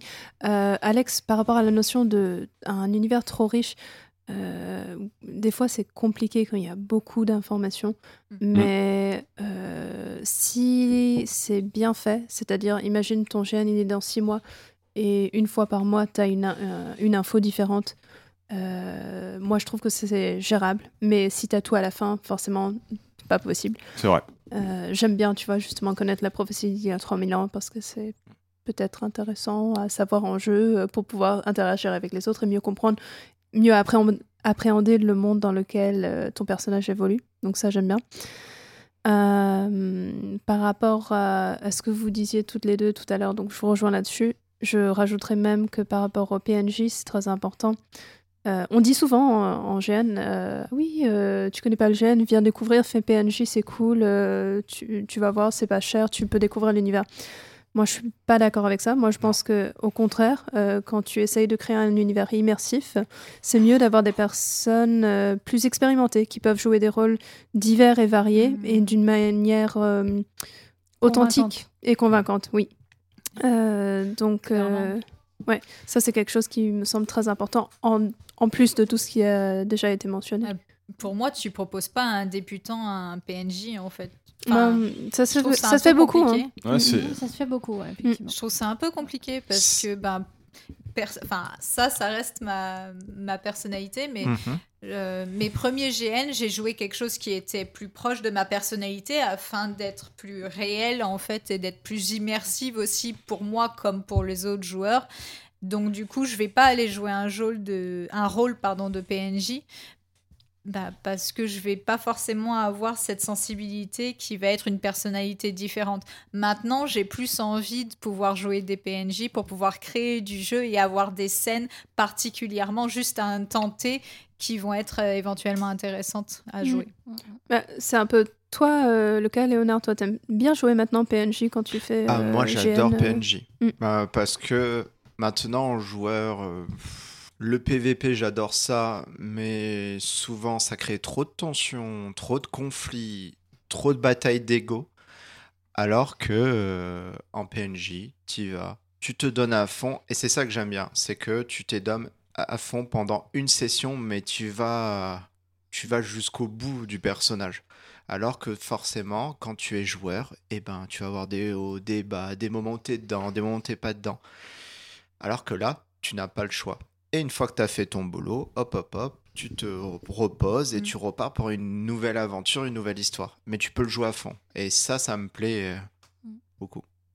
Et juste pour revenir sur euh, l'histoire de l'univers, là, Euh, moi, personnellement, ça me dérange pas forcément trop quand un univers est trop fourni, même si je lis pas tout. Parce que euh, il y a toujours des gens que ça passionne qui vont le faire. Et du coup, euh, bah, moi, je joue un personnage qui est juste pas très éduqué et qui sait pas trop ce qui se passe en dehors de son village. Et puis, euh, du coup, ça me permet d'avoir plein de trucs à découvrir en jeu. Je pense, que ça- enfin, moi personnellement, du coup, ça me rajoute de l'immersion quand il y a vraiment un univers fourni. Parce Mm. que je sais que même si je me fais chier, bah, je pourrais toujours aller essayer de comprendre ce qui se passe dans l'univers, vu que j'aurais jamais tout lu, je le sais. Mm. Donc euh, voilà. Et puis ça rajoute un- de la profondeur. Imagine, tu as un univers très riche, bah, tu veux jouer barde, bah voilà, tu C'est as ça. tout qui est déjà dispo. Tu as juste à écrire des choses. euh, Et au En passage, il faut quand même saluer ces gens, souvent bénévoles, qui écrivent Mm. des univers rapides. Ouais, ouais, clairement. Et Mm. même si souvent le BG, les règles arrivent souvent ben, dans la dernière ligne droite, ben, c'est quand même un boulot assez, assez dur, surtout quand t'es pas payé pour le faire. Donc, euh. Ouais. Alors après, ça dépend votre, euh, comme on dit, de ton niveau d'investissement, mais Mm. sur ça, je prends un peu de recul. Alors des fois, quand je vois euh, des PDF de 60 pages de, ou de 300 pages, j'en ai jamais vu encore, mais il y a des univers où ben, euh, tu as de la médecine, tu as de la géopolitique, tu as du marchand, tu as les confréries, tu as... C'est cool, mais si t'es es dans le rush déjà de ton costume, faut lire le BG, tu peux pas lire quand tu conduis.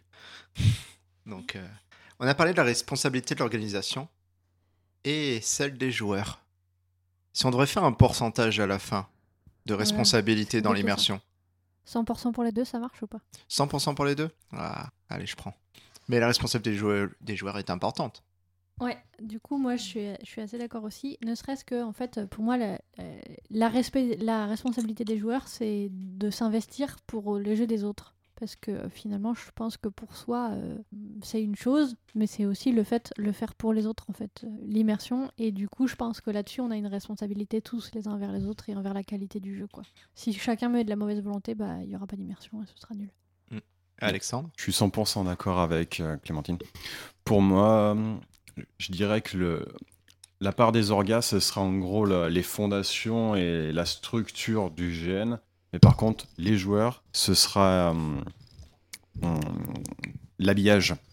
L'un ira pas sans l'autre. Si l'un fait défaut, l'autre peut peut-être un peu rattraper. Mais je pense que c'est les joueurs qui vont ça sera surtout les joueurs qui pourront casser l'immersion. Avec, euh, avec des blagues inappropriées, avec euh, des costumes vraiment, vraiment défaillants. Ça, ça cassera plus que de jouer dans une salle des fêtes, pour moi. D'accord.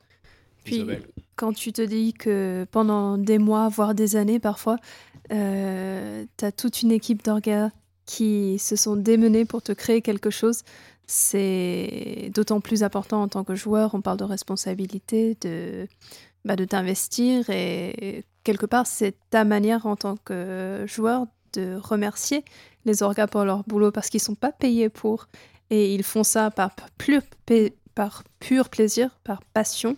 Et pour te euh, faire plaisir au final, quoi. c'est ça.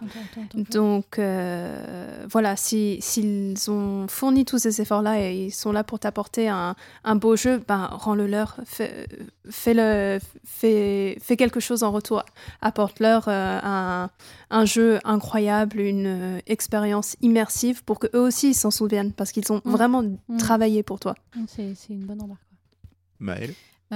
Pour moi, les joueurs vont forcément avoir une importance, mais elle va être moindre que les organisateurs. Pour moi, c'est 60-40% euh, de responsabilité, à peu près. Ok.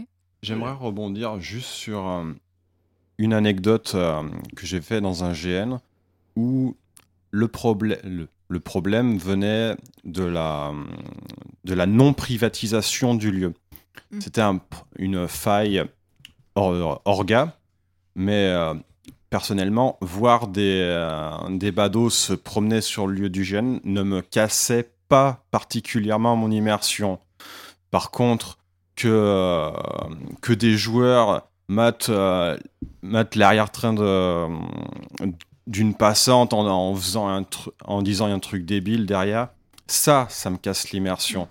Mm. que quelqu'un En plus d'être irrespectueux. en plus d'être Ouais, irrespectueux, mais que, euh, que une personne euh, un passant me dise mais qu'est-ce que qu'est-ce que vous faites et tout euh, bah, prendre le temps de euh, de lui expliquer et de et de lui transmettre un petit peu de notre passion ça casse l'immersion à moi et je pense que ça casse pas trop aux autres ça par contre Bah, ça dépend parce que pour avoir été à CGN avec toi, Mm, mm. euh, une fois ça va, deux fois ça va, trois fois ça fait chier. Bah, en gros, euh, pour mettre en situation, il y avait vraiment. euh, C'était pas des passants, c'était des groupes de randonneurs. Je veux dire, t'en as 10, 15 qui passent, qui prennent des photos, euh, qui te font des. qui tu dis, Ah, vous faites quoi et tout. Et tu.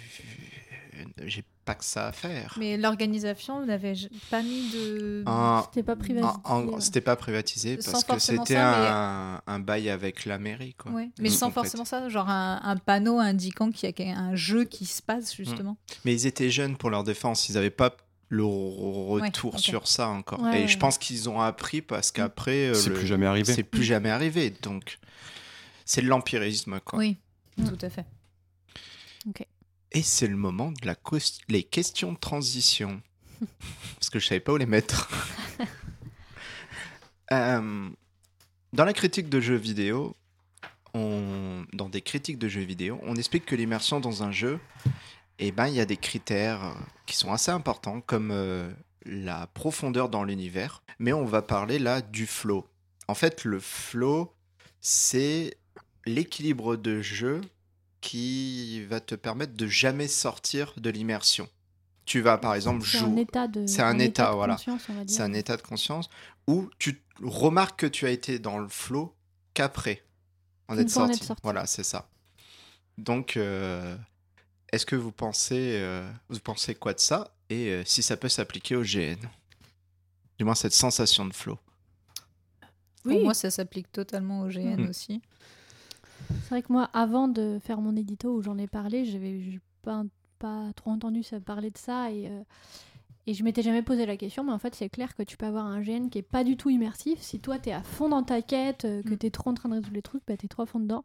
Et effectivement, c'est une fois que tu en sors que tu Mm. fais Ah ouais, en fait, euh, j'étais hyper immergé dans l'univers en fait. Donc en fait, je pense qu'il y, a- il y a ce truc-là.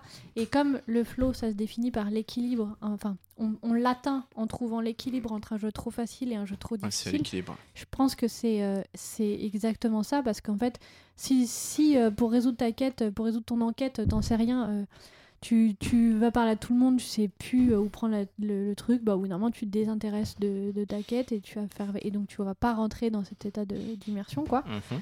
Et à l'inverse, si c'est trop facile, bah t'as juste l'impression de faire un jeu pour euh, pour euh, CE1 et t'es en mode euh, bah je. Et du coup, c'est pareil, tu rentres pas dedans. Donc je pense qu'en fait, il y a exactement le même équilibre à trouver euh, en GN. Hmm. Moi, je pense que mon flow, je l'atteins quand j'ai un jeu émotionnel assez fort. Euh, des événements de jeu réguliers prévus par l'organisation, mais des temps de... pas des temps morts, mais des temps de pause où tu peux juste vivre la vie de ton personnage. Déjà un peu plus calme quoi. Oui, c'est ça. Et euh, un système de jeu, euh, un système de règles en tout cas, sans règles ou très léger en termes de règles, qui va laisser beaucoup de place à l'expression du roleplay à, à part entière. Euh, parce que souvent, euh, quand je, je sors de ce type de, de jeu, je m'aperçois après que je suis tellement fatiguée. Mm. Mais d'un coup, je me dis, oh, waouh, j'étais à fond dedans, j'étais concentrée. C'est comme tu joues à un jeu vidéo jusqu'à 5h du mat, tu Tu termines, es dans le flow. Quand tu es dans le flow, et d'un coup, tu te dis, waouh, il est 5h du mat, je suis épuisée, faut que j'aille dormir. Donc là, c'est pareil, en, en GN, c'est comme ça, d'un coup, j'arrête de jouer euh, après un, un week-end ou, ou- ou, tu vois, 4 jours d'affilée, et je me dis, ah, je suis épuisée en fait, mais mentalement reposée. Ouais, ouais. Mm. C'est rigolo. Je voulais rajouter sur euh, Isobel, moi, à contrario, le flow, je m'en rends compte après le GN. Quand le GN est fini et qu'on dit, bon, bah allez, faut tout remballer, je me dis, ah mince, mais j'avais ça, ça, ça, ça, ça encore à faire, j'avais encore plein de choses à jouer. Et euh, tu te dis que, bon, bah ça sera pour l'année prochaine. Et c'est là où tu te dis, ah ouais, ok, j'étais vraiment à fond dedans. Il y a, hum, y a pour, pour moi, il y a eu, il y a en général un moment dans les GN où je me sens vraiment transporté. C'est en général pendant les bagarres avec pas mal de monde. Là, je me sens euh, vraiment dans la peau de mon personnage avec mon armure tellement beaucoup trop lourde, très inconfortable. Je transpire, ça me met en colère parce que c'est trop lourd. Et, du coup, vu que je suis en colère, et ben, je le montre en criant très fort avec mon masque d'orque. Et du coup, les personnes en face de moi bah, se disent il est en colère pour de vrai là ou pas mais il me fait un petit peu peur. Et à la fin des à la fin des, euh, des gènes les PNJ me disent mais on n'a pas trop osé venir sur toi c'était ça faisait trop peur. Et ça c'est ça à la là je sens quand je me fais euh, euh, posséder par le personnage que j'interprète et c'est très agréable. Et une fois je jouais un PNJ d'une subtilité euh, sans borne au doux nom de Gorgoroth le profanateur, qui, euh, où le concept était simple. J'étais juste une grosse brute enchaînée et j'étais lâché sur les PJ pour les tuer. Et du coup, ben, on m'a traîné devant les, devant les PJ enchaînés où j'attaquais même mes, euh, même mes collègues s'ils lâchaient un peu leur emprise. Et j'étais en colère, j'hurlais et j'en pouvais plus. Je me suis senti possédé par mon personnage au point d'être hurlé de colère, de pleurer de rage, d'être tremblant. Et à la fin, j'étais à genoux, prêt à- pour ramper devant mon arme, pour la récupérer et pour me lâcher. Et je me suis rendu compte, mais, mais ça y est, tu l'as là Je fais, mais oui, je l'ai T'es dans le flow. C'est ça. Ça me rappelle une anecdote, moi, où euh, la scène qu'on a jouée ensemble, où euh, je jouais une archimage et j'ai fait une, euh, une invocation. Mm. Et je me souviens où je tremblais réellement et à la fin, je me suis sentie réellement épuisée, comme vidée de mon être euh, vital. Et j'étais vraiment mais fatiguée. Et tu m'avais dit, tu as 10 minutes, euh, genre, euh, où tu te sens fatiguée. J'étais en mode, non, mais je suis fatiguée, je suis morte en réalité. C'est vrai que les jeux intenses comme ça, c'est hyper épuisant. hein. Ouais. Toutes les fois où tu pleures, où tu hurles, où tu machin. euh, Et c'est pour ça, pour moi, que l'immersion, il faut un temps de pause. ouais. Mm. Moi, je suis dans le flow quand je fais un, quand je fais un larcin. Tu sais qu'on fait euh, avec ma, avec mes affreux, euh, on fait des, des mauvais coups.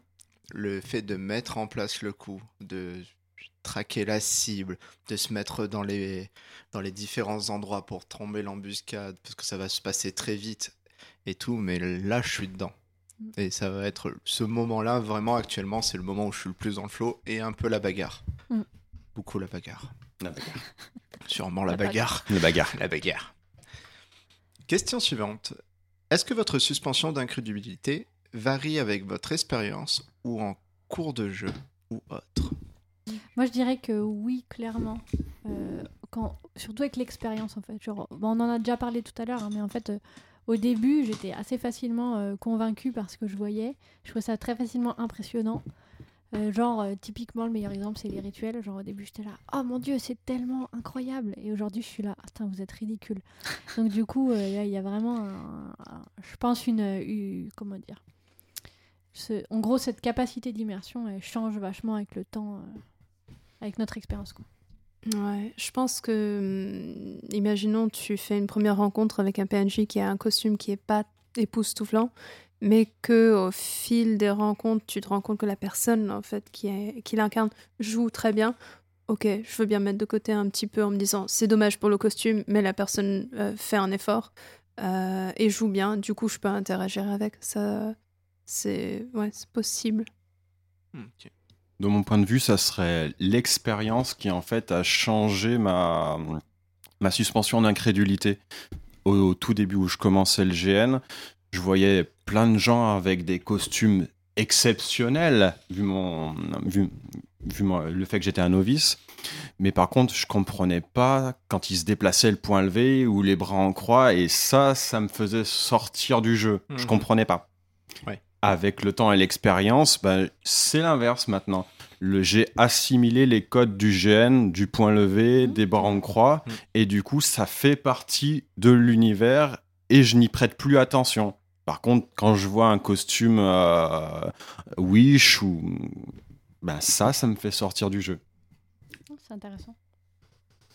Pour moi, ça va être en cours du jeu au final, mais peut-être parce que c'est aussi euh, parce que je débute dans le GN. Mais ça va vraiment être euh, quand, encore une fois, j'ai toujours besoin de ce petit temps d'adaptation. Et notamment, je suis très stressée avant de commencer euh, le GN, parce que pour moi, le GN, c'est un peu comme une, une, grande pièce de théâtre d'improvisation. Je le vois comme ça. Mais euh, du coup, ça va vraiment être au fil, euh, au fil du cours du jeu où euh, je vais de plus en plus me mettre dedans et pouvoir jouer mon, mon personnage à fond, où je vais lui rajouter éventuellement des, euh, des, comment, des petites personnalités en plus que j'avais pas forcément pensé parce que ça peut être intéressant euh, à l'instant T. D'accord. Ouais, mais je comprends. Moi, moi aussi, avant de commencer un jeu, euh, je suis stressée. Ouais, moi aussi, ouais. Et On parfois, ouais, parfois pendant des mois avant, en me disant Ouais. je vais jamais réussir à jouer ça. Je me souviens pour un, un GN qu'on a organisé avec euh, euh, Clem, toi et d'autres Mhm. personnes, euh, on a, bah, du coup, je jouais un rôle d'un PNJ important, mais c'était le stress pendant des mois. Et en- même encore maintenant, je me dis. Ah, J'aurais pu mieux faire quand même. Ça aurait été mieux si j'avais fait ci, dit ça. Et forcément, on, on va tous avoir tendance à stresser avant, voire à se dire après, peut-être, euh, bah, c'est pas génial ce que j'ai fait ou ça aurait pu être mieux. Mais en vrai, euh, l'important, c'est de s'amuser Ça a fait le taf.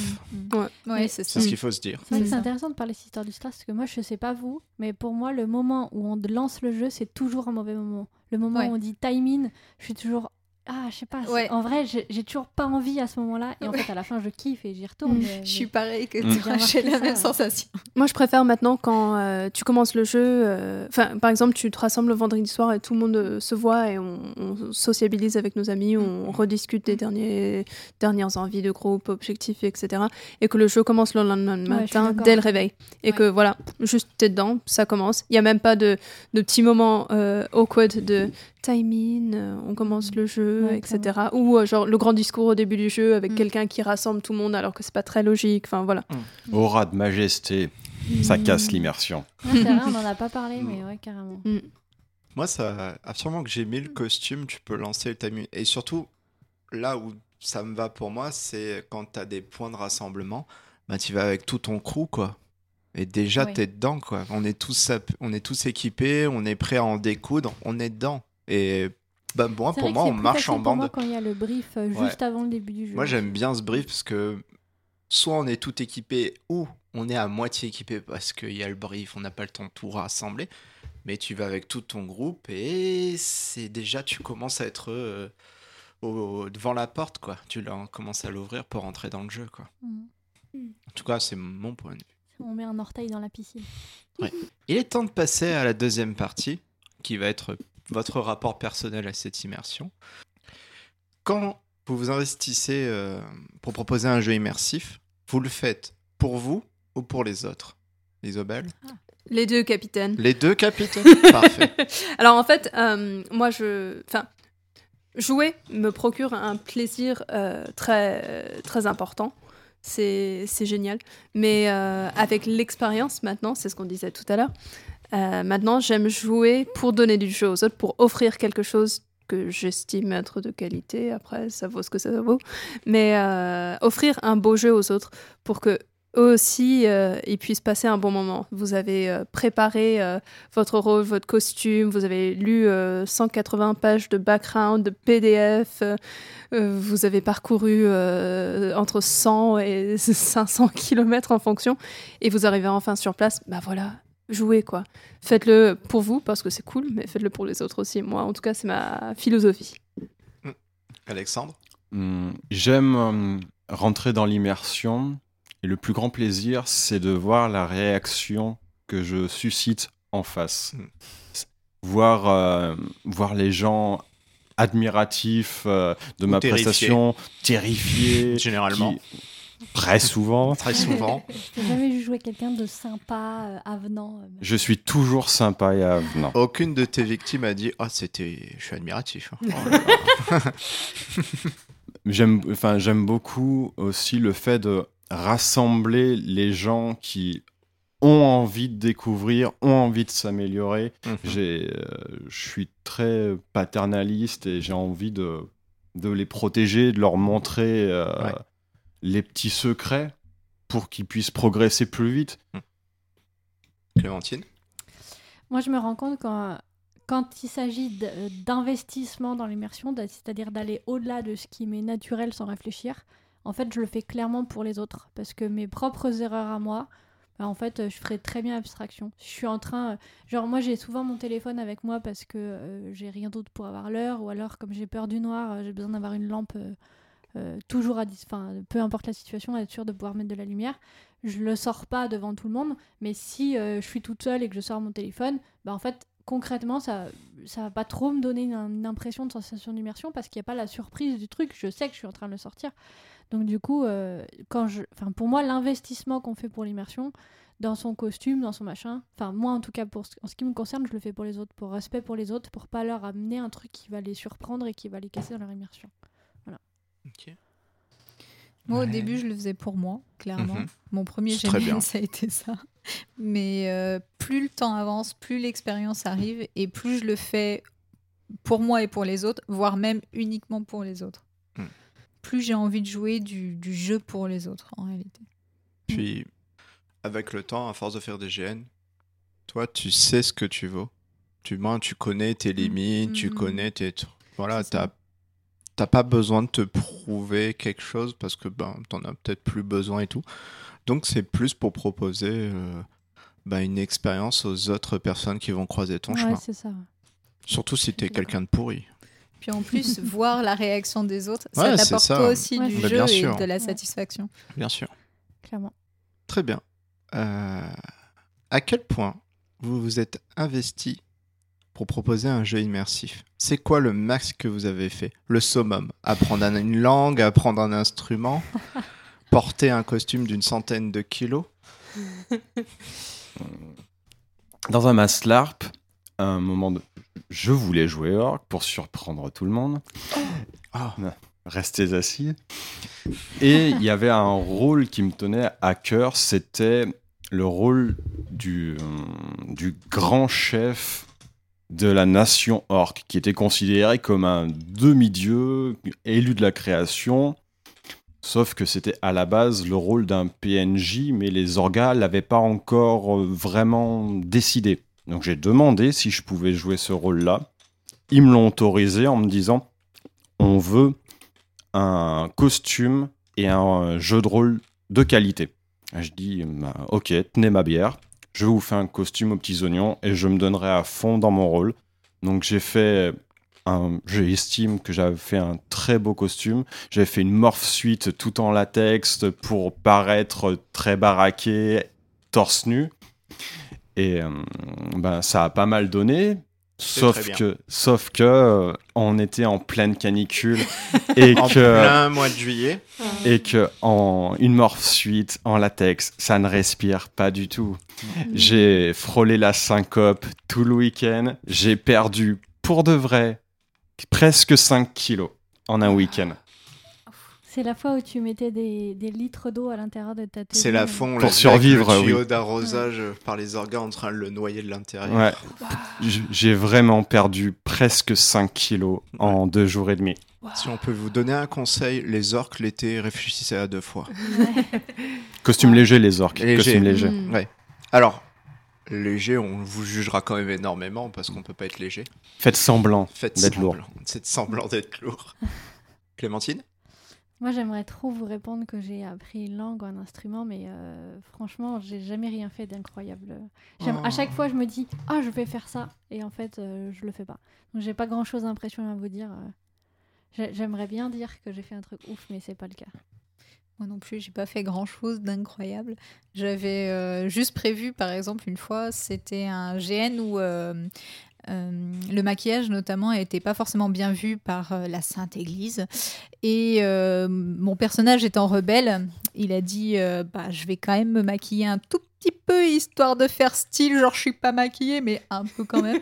Donc, du coup, j'avais préparé pour en jeu me maquiller et donc j'avais mis des petits euh, j'avais euh, sacrifié un, un mascara euh, non pardon un rouge à lèvres pour euh, le mettre dans un petit pot euh, que je puisse euh, tremper mon petit doigt et mettre un petit peu de rouge à lèvres un petit peu de rouge sur les joues euh, et le jouer en jeu et c'était super drôle à Mais faire cool. mais voilà c'est tout ce que j'ai pu faire actuellement.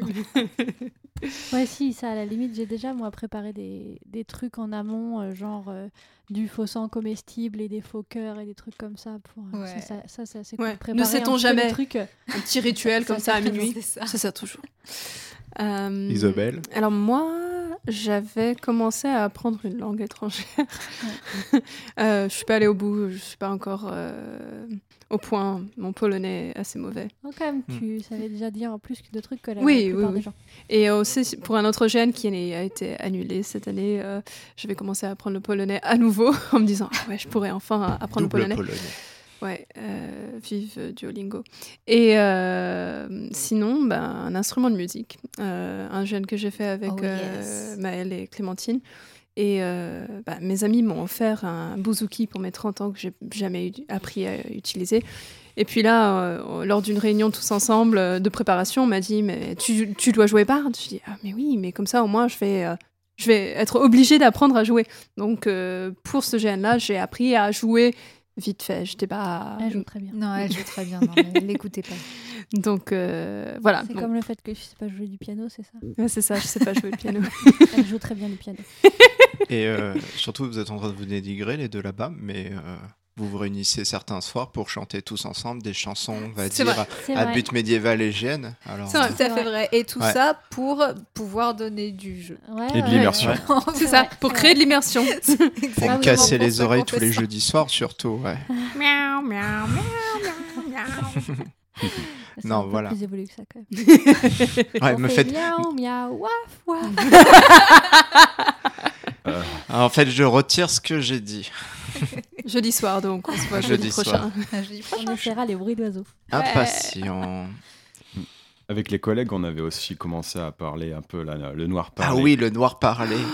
Ouais, j'avais cherché en ligne pour apprendre l'elfique ou le noir parlé ou des trucs comme le ça. noir J'ai pas parlé trouvé, euh, qui se. Alors, je ne suis pas un, un pro, euh, un spécialiste du Tolkien, mais je crois que c'est même pas une cinquantaine de mots sur le langage initial. Résultat, on a voulu l'appliquer en GN. C'était quiproquo sur quiproquo. hein. Ça marche très bien. Je Ça connaissais un, je connais un groupe de joueurs euh, bah, sur le Cinéris qu'on a organisé qui avait cherché à mettre en place un- une, une communication par langue des signes, avec, des- enfin en tout cas des, Oh. des signes. Je sais plus s'ils l'ont fait finalement, mais en tout cas il y avait un plan là-dessus. Et euh, je connais des gens qui, euh, pour des GN, ont appris euh, des poèmes à réciter euh, juste parce que leur personnage, euh, bah, il savait faire ça et c'était euh, son sa passion quoi. Donc je trouve ça cool quand les gens s'investissent comme ça. Et j'ai eu un exemple en gêne pour d'une connaissance qui était un maître crocheteur, un maître voleur. Mm. Et lorsqu'il t'apprenait une compétence de crochetage, il crochetait vraiment des cadenas. Il avait appris ça euh, pour le GN. Il avait fait tous les petits outils, euh, il avait acheté tous les trucs qu'il faut, et il avait acheté des cadenas, différents systèmes, et il te montrait comment vraiment crocheter un cadenas. Et ça, c'était bien cool. Ouais, Ah carrément. ouais, tu m'étonnes. Mais euh, voilà, vous voulez que j'apprenne une nouvelle compétence, dites-moi qu'il y a un GN et que je joue un personnage qui doit apprendre à faire ça. C'est sûr, j'ai une motivation incroyable. Mais pas dans la vie de tous les jours, bizarrement. C'est juste pour le GN. Juste pour le GN. Compétence spéciale, euh, peut tout apprendre pour le GN. Est-ce que cela, ça, ça vous dérange de ne pas avoir accès à un certain pan de jeu euh, par respect pour l'immersion ou le roleplay? Je ne sais pas si vous voyez ce que je veux dire. Mm. Euh, par exemple, euh, admettons, alors je vais être très bateau, je suis un paladin de l'ordre, la lumière, tout ça, tout ça. Je sais qu'il y a une, une histoire euh, à base euh, de nécromancie qui pourrait être super intéressant. Le joueur dit purée, la quête elle peut être vachement cool, ça peut être super chouette. Mais euh, d'un point de vue roleplay, autres, ils vont faire. Pourquoi il y a un paladin? Pourquoi il y a un paladin dans, parmi nous? D'un point de vue roleplay, je ne peux pas y aller, ou si j'y vais, c'est pour taper c'est les joueurs qui vont y aller. quoi. Est-ce que ça vous frustre? Est-ce que vous faites avec Ah non, moi, ça me paraît totalement logique. hum, ok. Donc, euh, Parce j'irai pas là-bas parce que justement mon personnage Mm. n'a aucune euh, nécessité à y aller ou aucune volonté, à part Mhm. éventuellement pour taper du, nacré- du nécro- nécromancien. Pardon. Ouais, ouais. Moi, je dirais que ça dépend de euh, si les autres personnes qui sont dans mon cas, ils le respectent ou pas. C'est-à-dire que Ouais. si je m'ennuie et que, en fait, tous les autres paladins, ils sont partis à la quête au mépris de l'immersion Mhm. et que moi, je suis la seule à euh, faire l'effort d'eux et que, en contrepartie, en plus, je me fais chier, et ben là, ça va me faire D'accord. De l'immersion et de la cohérence. Ouais, Ouais. ouais, ouais. ouais. Alexandre Moi, je trouve ça euh, plutôt logique que euh, ch- chacun soit euh, chez soi, en fait. Un paladin à la lumière chez les nécromanciens, c'est trop bizarre, je comprendrais pas non plus. Mhm. Le seul moment où j'ai été un peu frustré, c'est euh, lors de la création de perso, de pas avoir accès aux autres euh, ouais. livres Mm. des, Ouais. euh, des autres races, par exemple. Mhm. Ah, je comprends. Ouais, je En même temps, c'est c'est logique de Mm. pas, de, pour préserver l'immersion, que chaque clan, chaque race garde ses secrets. Mm. Bien Donc c'est sûr. logique. Mais ça m'a frustré. Ouais, je comprends. Hmm. Alors moi, je me refuse à ça. Si c'est, ça va à l'encontre de la, la cohérence globale, je préfère rester Mm. dans mon coin, euh, quitte à être seule. Euh, par contre, si par exemple, euh, c'est tout un groupe d'amis qui vont jouer cette quête, euh, je pense que parce que j'aime bien jouer avec eux, je vais chercher à créer une opportunité de jeu après. Mhm. Euh, par exemple, quand ils reviennent, bah, du coup, à incendier tous les paladins qui sont partis en leur rappelant leurs vœux et en leur disant bah voilà, euh, va falloir euh, que vous vous rachetiez, rachetiez pour telle chose, ou euh, je comprends bien que vous l'avez fait, mais c'était pour euh, rejoindre l'ennemi, en connaître plus sur ses secrets, donc on va, Oui. on va le tabasser demain, on est d'accord. Donc voilà, je pense que je chercherai à créer du jeu si je souhaite vraiment participer à cette quête, mais tout en laissant, restant logique. Si c'est pas possible, parce que euh, d'un point de vue cohérence, ça fonctionne pas, Mhm. bah, je, je serais un peu frustrée, mais je le ferai pas. Parce que c'est Oui, vrai que j'ai- c'est vrai que j'ai- j'ai pas précisé dans ce que je dis, mais bien sûr, euh, même s'il y a des moments où ça peut être chiant, euh, Mm. même si je me fais chier, même si personne d'autre que moi le respecte, euh, j'irai pas parce que ne serait-ce que moi, j'ai Mm. pas envie d'être un endroit pas immersif en fait. euh, je oui, bah oui. le subir. donc. Parce que c'est très jeu vidéo, genre dans les RPG, tu peux être, ton personnage peut être chef de la guilde des voleurs, chef de la guilde des assassins, chef de la guilde des mages. voilà, donc c'est pour ça que et il y a certains joueurs en GN qui ben, ont énormément de casquettes, qui sont là à tous les râteliers, quoi. Donc, s- savoir si ça, ça vous dérange ou ça vous dérange pas. Non, ça me- ségrégation, en gêne, c'est cool. Non, au contraire, moi j'aime bien là aussi des fois. Par contre, le fait qu'il y ait des, certains accès de jeu, j'y ai pas et du coup il se passe des trucs et je sais pas ce que Mhm. c'est. Je trouve ça aussi intéressant. Très oui, bien. parce que parfois, ça crée du jeu, le fait d'avoir un personnage qui, qui part et qui revient et te raconte ce qui s'est passé, Mm, mais selon Oui, son sûr. point de vue, et ça, Mm. c'est cool aussi. Et peut-être qu'il revient et il te ment, mais du coup, euh, tout le clan va se soulever pour venger la mort de tel personnage. Enfin voilà, ça, c'est rigolo aussi. Ça crée du jeu. C'est le plus important. Ouais. Mm. Vous avez des exemples de trucs ultra immersifs que vous avez kiffé? Des scènes, des décors? Ouais. Vas-y, Alexandre. C'était hum, un jeune C'était post-apo. un printemps. un soir a- de printemps. Euh, C'était lors d'un GN post-apo Mhm. où, avec mes collègues, on jouait un espèce d'ordre de chevalier du néo-Saint-Empire germanique en, en exo-armure assistée, masque à gaz et tout. Et on était dans un fort militaire. On devait rentrer dans les caves de ce château. Il faisait un noir total, une poussière étouffante. On ne voyait rien. On était simplement éclairés par nos lampes torches avec les masques à gaz, attaqués par des zombies de toutes parts. C'était incroyable. Ok. Clémentine Mm. Ah, C'est terrible parce que je sais qu'il m'en est arrivé plein et là juste j'arrive pas à m'en rappeler. Moi aussi, et euh, j'ai un, en exemple un tout petit truc. euh, c'est euh, euh, dans on a joué, euh, du coup, euh, j'étais avec mon conjoint. Euh, et en l'occurrence, on jouait une euh, pseudo-relation amoureuse, en tout cas une création, une bride. En tout cas, il était mon gardien, en gros. Et euh, malheureusement, il se fait tuer par un joueur. Et il y avait une faille temporelle, temporelle pardon, et euh, en l'occurrence, il revient à la vie. Mais Mm. on a joué avec ce personnage qui a tué du coup mon conjoint. On a joué le fait que moi, je ne pouvais j'étais euh, archéologue, donc je n'avais absolument aucune capacité à pouvoir euh, le tuer. Mais euh, on a joué le fait que, de par le regard, je le détestais, je le méprisais, j'avais envie de l'égorger. Et lui, à chaque fois qu'il me regardait, du coup, j'étais pendant deux secondes, genre, je vais vraiment te buter. Et après, j'étais, si tu continues, il va te défoncer, en fait. Donc, du coup, il y avait un jeu de regard de euh, je te regarde, je te regarde pas, mais en même temps, euh, ferme pas l'œil parce que je vais t'égorger. Et il m'a dit, après euh, la fin du jeu, il m'a dit, mais j'ai absolument adoré en fait ce, jeu qu'on a, a eu qui est absolument rien au final c'est juste un jeu de regard mais qui a apporté beaucoup d'immersion en fait à cet instant Mm. Moi, j'ai déjà fait des GN. euh, J'ai eu la chance d'être prise sur des GN organisés par le Chaudron Penché. Et ils choisissent des, des sites assez incroyables. Des châteaux euh, en haute montagne, euh, en plein hiver, alors qu'il y a la- de la neige autour. Donc, on parlait de décor tout à l'heure. Ça, ça fonctionne hyper bien. Le fait de pouvoir rester sur place Ouais. dans bah, le décor Ouais. qui, qui va bien avec l'univers. Donc, ça, c'est super chouette. Euh, après, en termes de, scènes euh, organisées en plus petit, tu vois, ça m'est déjà arrivé de faire faire un, faux ventre euh, pour des, scènes en GN. Et du coup, j'ai joué un- une scène d'accouchement en GN qui était plutôt cool. Et j'avais mis des poches de faux sang à l'intérieur. avec un poupon à l'intérieur et tout, c'était vraiment cool.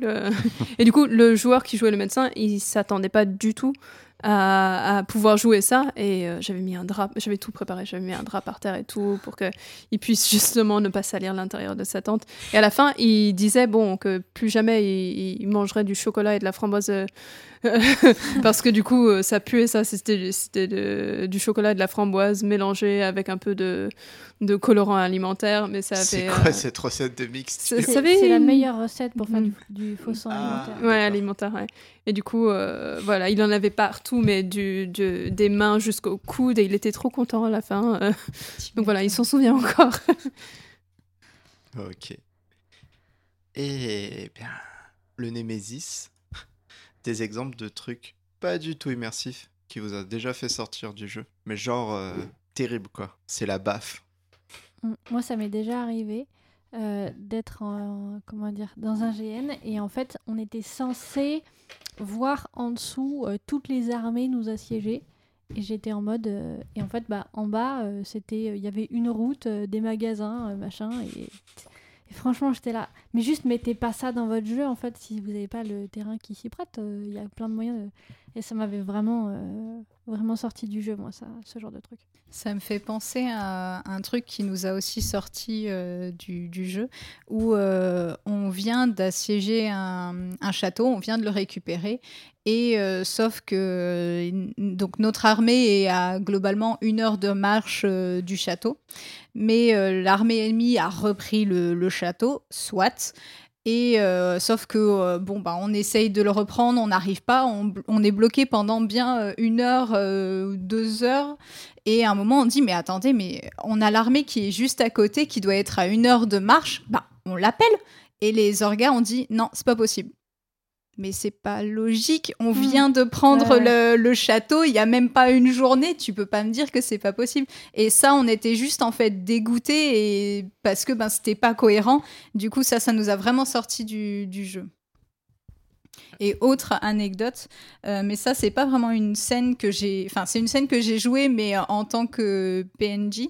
Euh, c'est une scène de rêve euh, où c'était la nuit et je devais jouer une, euh, donc euh, le, le rêve d'un des joueurs où il revoit la scène où sa sœur le prend dans les bras en lui disant mais t'as tué telle personne c'est absolument horrible ce que tu as fait etc sauf que jouer une scène de rêve alors qu'il y a tous les autres personnes et le joueur ben les gens ont cru que je l'agressais et les orgas ont dû du coup dire non, attendez, il y a une scène, en fait, c'est que pour lui, tout se passe bien. Moi, j'ai absolument rien vu, j'étais juste dans mon truc, donc du coup, on m'a juste raconté, parce que moi, j'étais dans, bah, dans la scène, donc j'ai même pas vu que quelqu'un allait me bolosser en réalité. Et c'est un peu dommage parce que je me dis que au final, si on lui avait expliqué avant et fait la scène éventuellement uniquement avec lui, il aurait eu plus de jeu, plus d'immersion, alors que là, on a dû en fait en second temps lui expliquer ce qui lui est arrivé qu'il a vu un rêve et que c'était Mhm. sa sœur, etc. Et ça, c'était un peu ça. dommage, du coup, je trouve, parce que ça n'a pas forcément donné suffisamment d'immersion aux joueurs pour pouvoir faire une scène qui aurait été émoti- émotivement superbe. C'est que c'est compliqué de mettre en scène ce genre de, de scène, mais dans les camps, souvent, ça arrive souvent dans des masses larges où il y a tout d'un coup, ça crie de tous les côtés. Réaction, tout le monde sort les armes, on fonce voir et on se fait stopper net par leur gars parce que disant, tu vois pas ce non, mais tu vois pas ce qui se Ouais. passe là. Et ça, c'est pas possible. C'est dans leur tête et tout tu fais. Ouais. ah, Bah, si c'est dans leur tête, euh, va dans une tente comme ça, tu déranges pas tout le Oui, monde. ou tu, tu, les, tu les téléportes, on va dire. Tu Mm, les mets en HRP, tu vas dans un endroit, tu fais la scène, tu les ramènes. quoi. C'est Comme là une où sorte d'instance. Voilà. Excuse-moi. C'est là où je trouve que le HRP, au final, est intéressant aussi Bah, pour l'immersion. C'est que sûr. tu permets de cadrer la chose pour avoir une scène ensuite qui va être absolument exceptionnelle et vive. Mm. Alexandre Moi, j'ai bien craché sur, sur, un- sur certains joueurs qui m'avaient cassé mon immersion. Là, je vais raconter une anecdote à propos d'Orga, où du coup, pendant tout le samedi non-stop, ils n'ont proposé aucune euh, activité, aucune histoire à tout le GN. Il s'est rien passé. Le soir, je- on va les voir pour euh, essayer de continuer nos quêtes, leur demander. On trouve leur gars assis sur sa chaise longue. J'arrive en faisant du RP, euh, en parlant au, personnage qu'il interprétait juste avant. Et du coup, il me, je voudrais, ouais, je voudrais du travail, tout ça, tout ça. Et il me dit, ouais, attends, il y a GG qui est parti faire des courses pour acheter de la bière et tout. Je fais, ah, mon RP. Ouais, mais la bière, quand même, euh, GG, il fait des efforts. C'est lui Ouais, qui a mais- les quêtes et la bière, alors tu comprends. Ouais, mais là, c'est le R. Le... C'était l'orga qui venait ouais, de casser son truc et la désillusion Qui avait la flemme, Voilà. le pauvre. Isabelle? Euh, Il y a tellement de moments, tu sais. Allez, prenons le pire. Il n'y a pas Un- le pire. Un au pif. Un au pif parce que Dans ta liste, dans ton Ah. sac, dans mon grand livre des rancunes. dans ton énorme drive de 150 Tera de rancune. Euh, hmm, hmm, Hmm. euh, Il y a eu un GN euh, où j'étais partie avec un groupe, on était nombreux, on était très investis euh, côté euh, roleplay, immersion. Pardon. Euh, donc on était très investis côté roleplay, euh, costume, euh, immersion, tout ce que tu veux. Et euh, à chaque action réalisée par le groupe, il y avait un gros stop orga de l'autre côté parce que toutes les actions qui étaient réalisées, ben, c'était pas suivi côté orga parce que ça allait à l'encontre de leur scénario prévu. Et donc la cohérence euh, de leur euh, univers et du nôtre euh, tel qu'on s'était fait, bah, du coup ça n'a pas du tout fonctionné. Et c'était une expérience très frustrante pour tous les membres de notre groupe. Parce que finalement, même quand euh, bon, on s'est dit, bon, ok, là ça fonctionne pas, c'est pas grave, on essaye autre chose et on continuait. Et à chaque fois, c'était la même chose. Donc, une fois, tu veux bien, deux fois, pourquoi pas. Mais si c'est en continu sur tout un week-end, c'est vraiment très frustrant. Ce qui Mm. fait que le, le jeu euh, proposé par les orgas euh, correspondait pas du tout à nos envies nos, ni nos attentes par rapport à, ce qui avait été présenté. Et euh, la qualité euh, de, de- des quêtes, des interactions avec les PNJ était pas au rendez-vous. Et clairement, nous, ça nous a gâché notre truc alors que ça faisait des mois qu'on était investis euh, là-dessus. quoi. Et du coup, c'est dommage. J'ai- déjà vu le cas en GN euh, d'un truc un peu comme ça. Euh, C'était pas moi directement que ça concernait, mais en gros, il y a un groupe qui a fait un truc. Du coup, tout, tout va bien, les orgas valides, tout est fait. Et puis, genre, euh, peut-être euh, un quart d'heure après, il y a un orga qui vient. Ah, en fait, euh, non, c'est pas bon.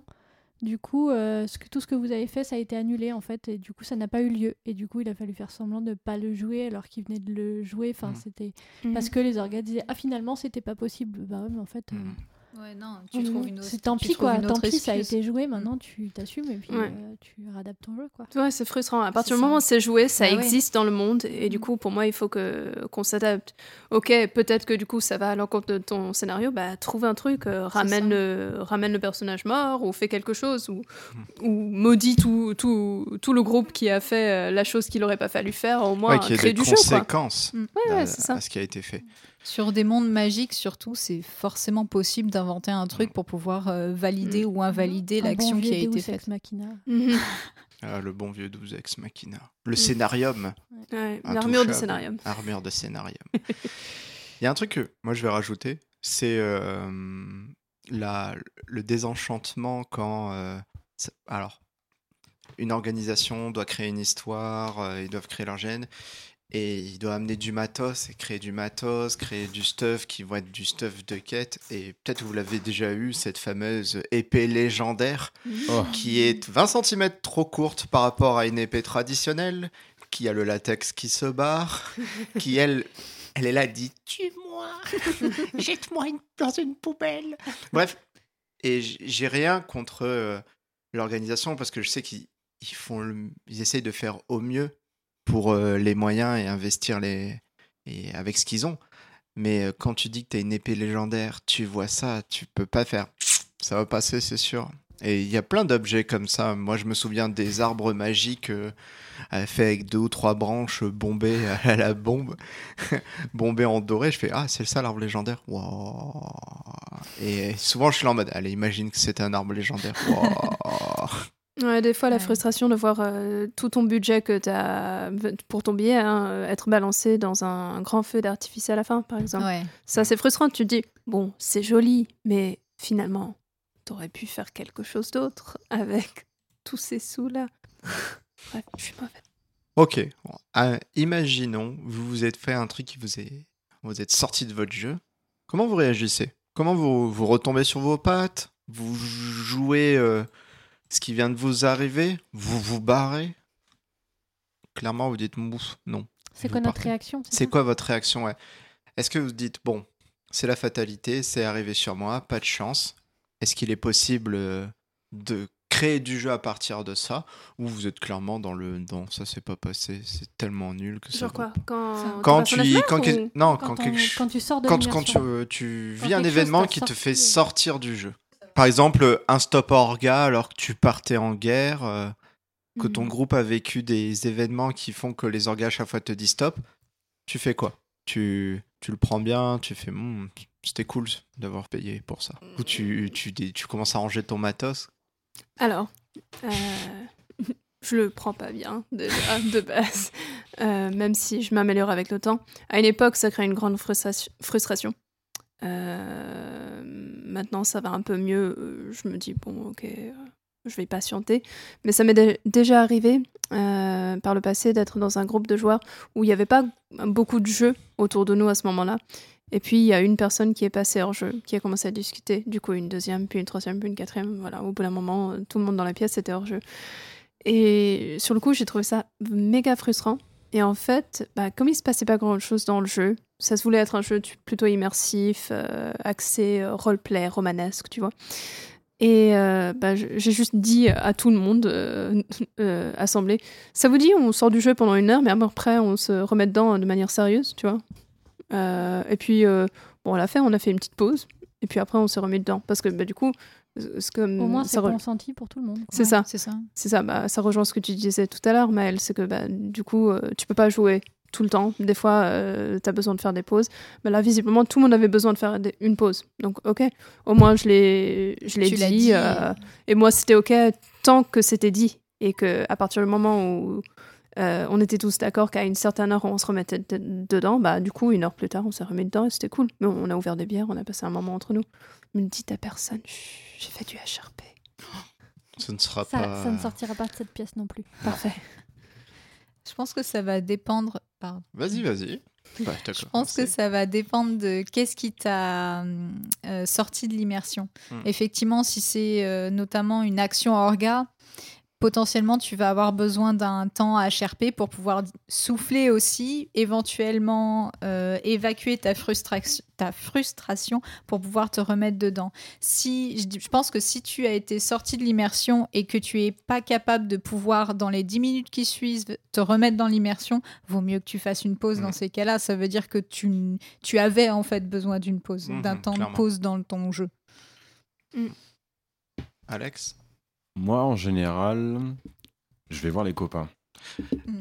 Je pense que c'est- limite on va en tirer un conseil de ça, mais si vous avez vécu quelque chose qui vous a sorti et que vous pouvez pas rentrer, prenez une heure, ramenez vos potes, faites un cercle de mépris, sortez toutes vos, tout ce qui vous frustre, bien sûr en HRP, bien loin du jeu des autres, et une fois que vous avez tout sorti, vous vous remettez dedans, je pense que Mhm. on peut s'en sortir en faisant Ouais. des trucs comme ça, mais je vois, je vois très bien, sûrement ouais.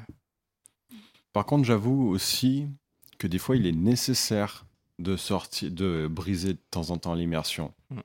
Par exemple, euh, pour se mettre d'accord sur le RP à adopter avec euh, une personne qui n'est pas au courant de nos intentions. Bien sûr. oui, oui, oui. Je Bien me, sûr. oui. je me rappelle à- avoir euh, demandé à quelqu'un, je lui dis bah écoute, je suis très en colère.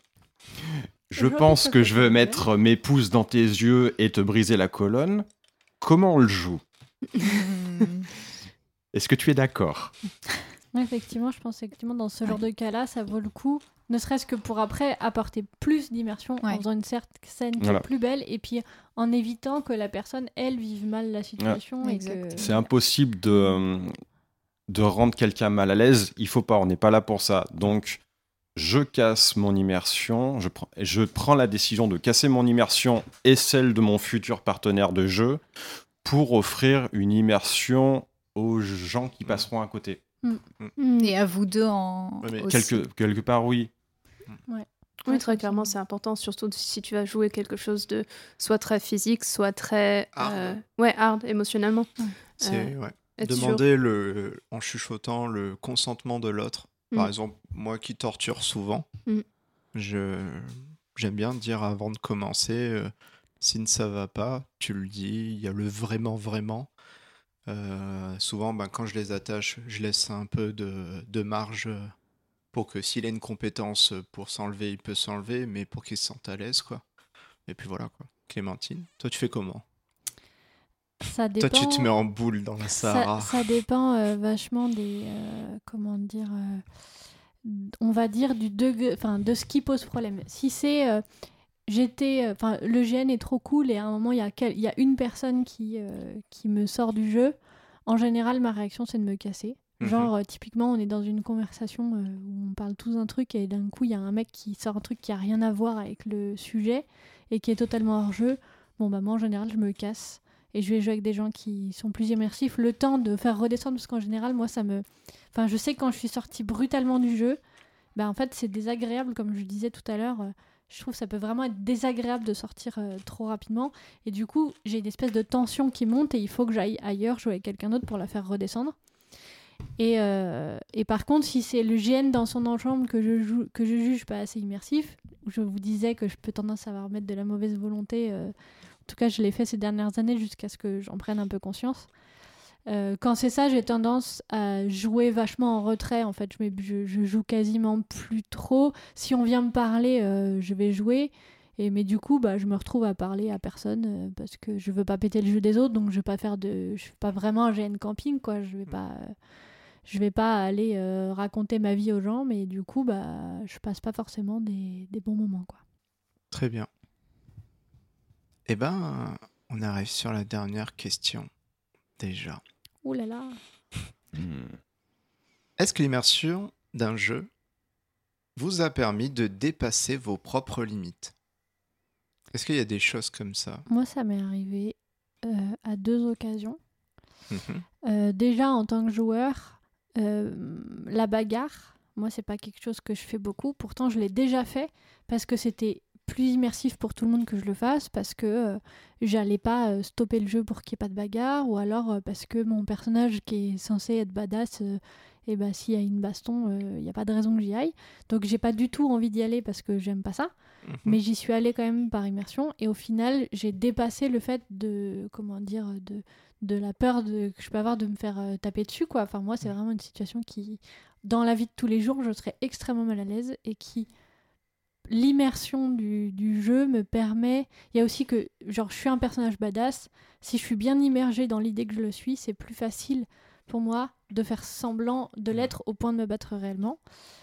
Et euh, ça m'est déjà arrivé aussi en tant qu'orga c'était pas l'immersion en elle-même mais c'est par volonté que l'immersion reste que j'ai dépassé mes propres limites. C'était euh, quand j'étais orga sur Cinéris Euh, c'est la fois où Isobel jouait un personnage très, très important. On était de nuit et, euh, et on apprend au Toki que le personnage d'Isobel se rend à un endroit du jeu où il y avait un élément de jeu qui avait été déplacé. Et où il fallait, il était censé être de nouveau à sa place. Et euh, du coup, il fallait absolument que le temps qu'Isobel fasse le chemin, euh, l'objet soit remis à sa place. Donc j'ai tracé à travers la plaine. Et donc tant que j'étais dans la plaine avec la lumière de la lune, ça allait. Et au moment, moi j'ai peur du noir comme je vous l'ai dit.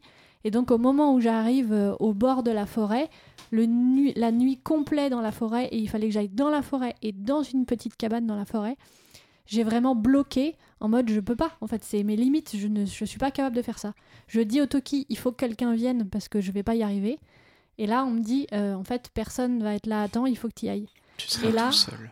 Et là, j'ai vraiment, vraiment dépassé mes propres limites parce que c'était trop important pour moi que l'immersion reste et qu'il n'y ait pas ce moment où les joueurs ils arrivent et que l'objet il soit pas à leur place et qu'on soit obligé de dire ah bah en fait il est là euh, tenez je vous le remets euh, machin non ça c'était pas acceptable et du coup euh, là je trouve vraiment que ça j'ai dépassé mes propres limites quoi. Très bien. C'est Alex beau, C'est beau. Hmm. Moi, c'est. euh, le, le GN m'a, dans son ensemble, fait grandir personnellement. J'ai dépassé mes limites personnelles grâce au GN, parce que à la base, j'étais quelqu'un de très introverti, très timide, et à force de me concentrer sur des rôles que j'avais envie de jouer, à force de rencontrer des gens qui avaient confiance en moi, qui m'ont poussé à m'améliorer, eh ben ça m'a hum, fait sortir de ma zone de confort, poussé à prendre la parole, poussé à être un leader. Et euh, dans tous les aspects de ma vie maintenant, ça m'a ça m'a beaucoup amélioré et ça me sert énormément. Euh, moi, pour ma part, j'ai, euh, je pense, gagné en confiance en moi, mais sur mes compétences. Euh, Il y a une époque où, euh, bah, Clem, tu t'en souviendras, moi, faire des trucs, euh, crafter, Mm. c'était stressant, voire euh, trop stressant. tu finissais en boule par terre. C'est ça, voilà. Donc, littéralement. euh, littéralement, hein, voilà, c'était une sombre histoire il y a très longtemps, il n'y a pas si longtemps que ça. Et du coup, et euh, en fait, euh, depuis euh, quelque temps maintenant, bah, j'arrive à me lancer dans des projets de craft sans euh, me descendre en permanence et dire euh, que ce que je fais, c'est forcément nul. Et euh, c'est un peu grâce aux personnes autour de moi, en fait, à, à aller voir crafter et à, s'investir, à se dire, bah, c'est pas grave, si tu n'y arrives pas tout de suite, bah, tu continues jusqu'à ce que tu y arrives. Et euh, l'échec, c'est quelque chose de, de beau aussi parce que euh, après, tu es plutôt fier de toi quand tu y arrives. Et donc, tu as appris des choses euh, en cours de route. Très bien. Maëlle? Je vais rejoindre un petit peu tout le monde. Tu vas forcément te dépasser. Ça va être aussi bien euh, ben, crafter de nouvelles euh, choses, de nouveaux matériaux que tu n'as jamais euh, traités avant. Ça va être euh, te dépasser aussi dans ton roleplay, jouer d'autres d'autres personnalités, ce qui n'est pas forcément évident. Ça va être que tu vas te découvrir, de te découvrir courageux, Mhm. aller euh, chercher euh, par exemple euh, deux clampins qui sont perdus au milieu d'orques et tu déposes les armes et tu te dis ben je- soit ça passe soit ça casse Et c'est et passé. vais et c'est passé. Le groupe d'orques peut témoigner. tu Et, as survécu. Quel et beau pour moment courage. autant, sur le coup, j'étais mais pétrifiée, j'avais le cœur qui battait à la chamane. En temps normal, j'aurais jamais fait ça. Je crois que tu as Et été la c'est- plus courageuse de ce château à ce moment-là. C'est pour ça qu'elle est encore vivante. Elle est encore en vie.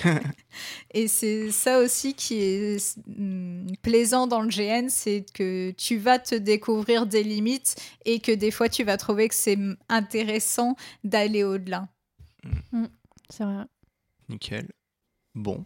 Eh ben, on a fait le tour. Du moins, je pense qu'on a fait une partie du tour.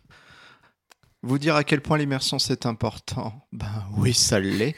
Mais euh, essayez vraiment de trouver un équilibre parce que on n'a pas tous le même investis- investissement dans l'immersion. Mais euh, ce qu'on va dégager va avoir de l'importance pour les, a- pour les autres qui vont jouer avec vous. Donc, euh, des fois, n'attendez pas trop des autres prenez un peu soin de vous, faites des pauses. Je pense que c'est important quand même de temps en temps de vous dire HRP. Faites-vous une zone HRP où personne peut, à part les gens de votre clan, y aller pour euh, de temps en temps décompresser et ça évitera des stress, des tensions, mais essayez de jouer à fond sur quelques heures, ne serait-ce que pour, euh, pour voir où ça peut mener. Et je pense que ce sera super. Est-ce que vous avez une recommandation, une page, un GN, une bonne adresse, une bonne bière, un bon bar, maintenant que c'est ouvert peut-être Qui commence Moi, j'en ai Clémentine eu une en Oh. cours de- d'épisode. J'ai changé d'idée de recommandation. Quoi que- Ah oui. C'est on, a, inadmissible. on a parlé d'apprendre euh, des langues et à parler euh, le noir parlé, les langues de Tolkien, etc. Oui. Donc évidemment, je recommanderais la chaîne Arda qui nous fait un super euh, tuto de prononciation, euh, entre autres et plein d'autres informations sur euh, comment dire sur l'univers euh, du Seigneur des Anneaux Et où ça se trouve, Arda? Sur YouTube. Sur YouTube Je On mettra tout ça dans la description, bien sûr. Euh, moi, je recommanderais bien euh, une photographe de GN. euh, Mhm. Vous êtes probablement très nombreux à, à l'avoir déjà vue ou voir ses photos passer. Donc, c'est Laurine, c'est Laurine Keravec. Et elle a une page en tant que photographe. Elle participe à pas mal de GN. Oui. Et elle fait souvent aussi des Portraits. ouais, des portraits Ouais. sur place. Ouais. Et faut surtout pas hésiter, c'est toujours chouette d'avoir un, un souvenir de Pour tous ceux qui ne trouvent jamais des photos d'eux en GN en disant pourtant j'étais devant son objectif, c'est sûr. Comment ça s'écrit? Euh, Keravec, c'est K-E-R-A-V-E-C, je crois. On mettra un lien On te dans la Ouais, on mettra mettra un dans lien. la description. Ne t'inquiète pas. Alexandre? Hum, Mis à part euh, la troupe Askaya, euh, je, je pense que je pourrais euh, proposer une chaîne YouTube qui m'a permis de euh, dépasser mon niveau de craft et faire du seul. Oh, C'est euh, la chaîne de Nuclear Snail Studio. Ah, très très bonne recommandation. très très bonne ref. Si Mm. vous voulez euh, vraiment mettre de la patine à vos Ouais. costumes et donner vraiment de la profondeur à ce On- que on vous a parlé Shredder dans les épisodes Ouais. précédents, ça vient de. ça vient de. ouais. Allez-y faire un tour, ils sont incroyables Mm. et la qualité de leur boulot est pff, ouf. Le fait d'appliquer leur technique, ça fait passer Ouais, notre matos d'avant à après. Ça, ouais. On passe une énorme étape Mm, en carrément. appliquant ça. Moi, j'ai une euh, fausse et une vraie recommandation. J'ai dû faire fausse Je commence par la fausse. Allez, vas-y. Je recommande Pinterest pour euh, simplement en fait pouvoir euh, se mettre dans l'ambiance, se mettre dans euh, voilà comment est-ce que je vais faire mon costume, etc. Moi, je me fais des tableaux qui me permettent justement de pouvoir un petit peu m'immerger avant le, le GN. Et sinon, en autre vraie recommandation, c'est une recommandation d'un bijoutier qui s'appelle l'Atelier du Feu Secret, qui sont en Bretagne et qui sont juste adorables et qui vont prendre votre projet euh, de création de bijoux euh, aux petits oignons et, et toujours dans le respect en fait de comment on dire de, de l'univers que tu veux donner à ton bijou, que ça soit euh, plutôt celtique, plutôt art nouveau, plutôt euh, viking, etc. En plus d'être de très belles personnes, c'est Oh, des oui. artisans de talent. Eh ben, moi, on va dire, euh, ma bonne adresse, ça va être une page Facebook, c'est Les Forges de Créel. C'est euh, un, un pote, on peut le dire, qui s'est remis à faire du craft, du matos de gène, des armes en latex. euh, en plus, il introduit l'impression 3D dedans et tout. Et il fait du très très beau boulot, donc allez, euh, allez lui donner de la force, allez voir sa page. C'est quand même assez chouette comme matos. Trop bien. Voilà. Et ben là, ça y est, c'est la fin. Merci d'être venu. Merci d'avoir euh, participé à cela. Et merci à vous, euh, chers auditeurs, de nous écouter. Et merci parce que vous êtes censés être abonnés à notre page. C'est vachement cool. Eh C'est peut-être un détail pour vous, mais cela veut dire beaucoup pour nous. Un petit dernier mot pour la fin? C'était un, un grand honneur, capitaine. C'est bien. L'immersion, c'est le bien. Merci beaucoup. Merci pour l'invitation. Ok. Allez, ciao. À plus. Salut. Bisous.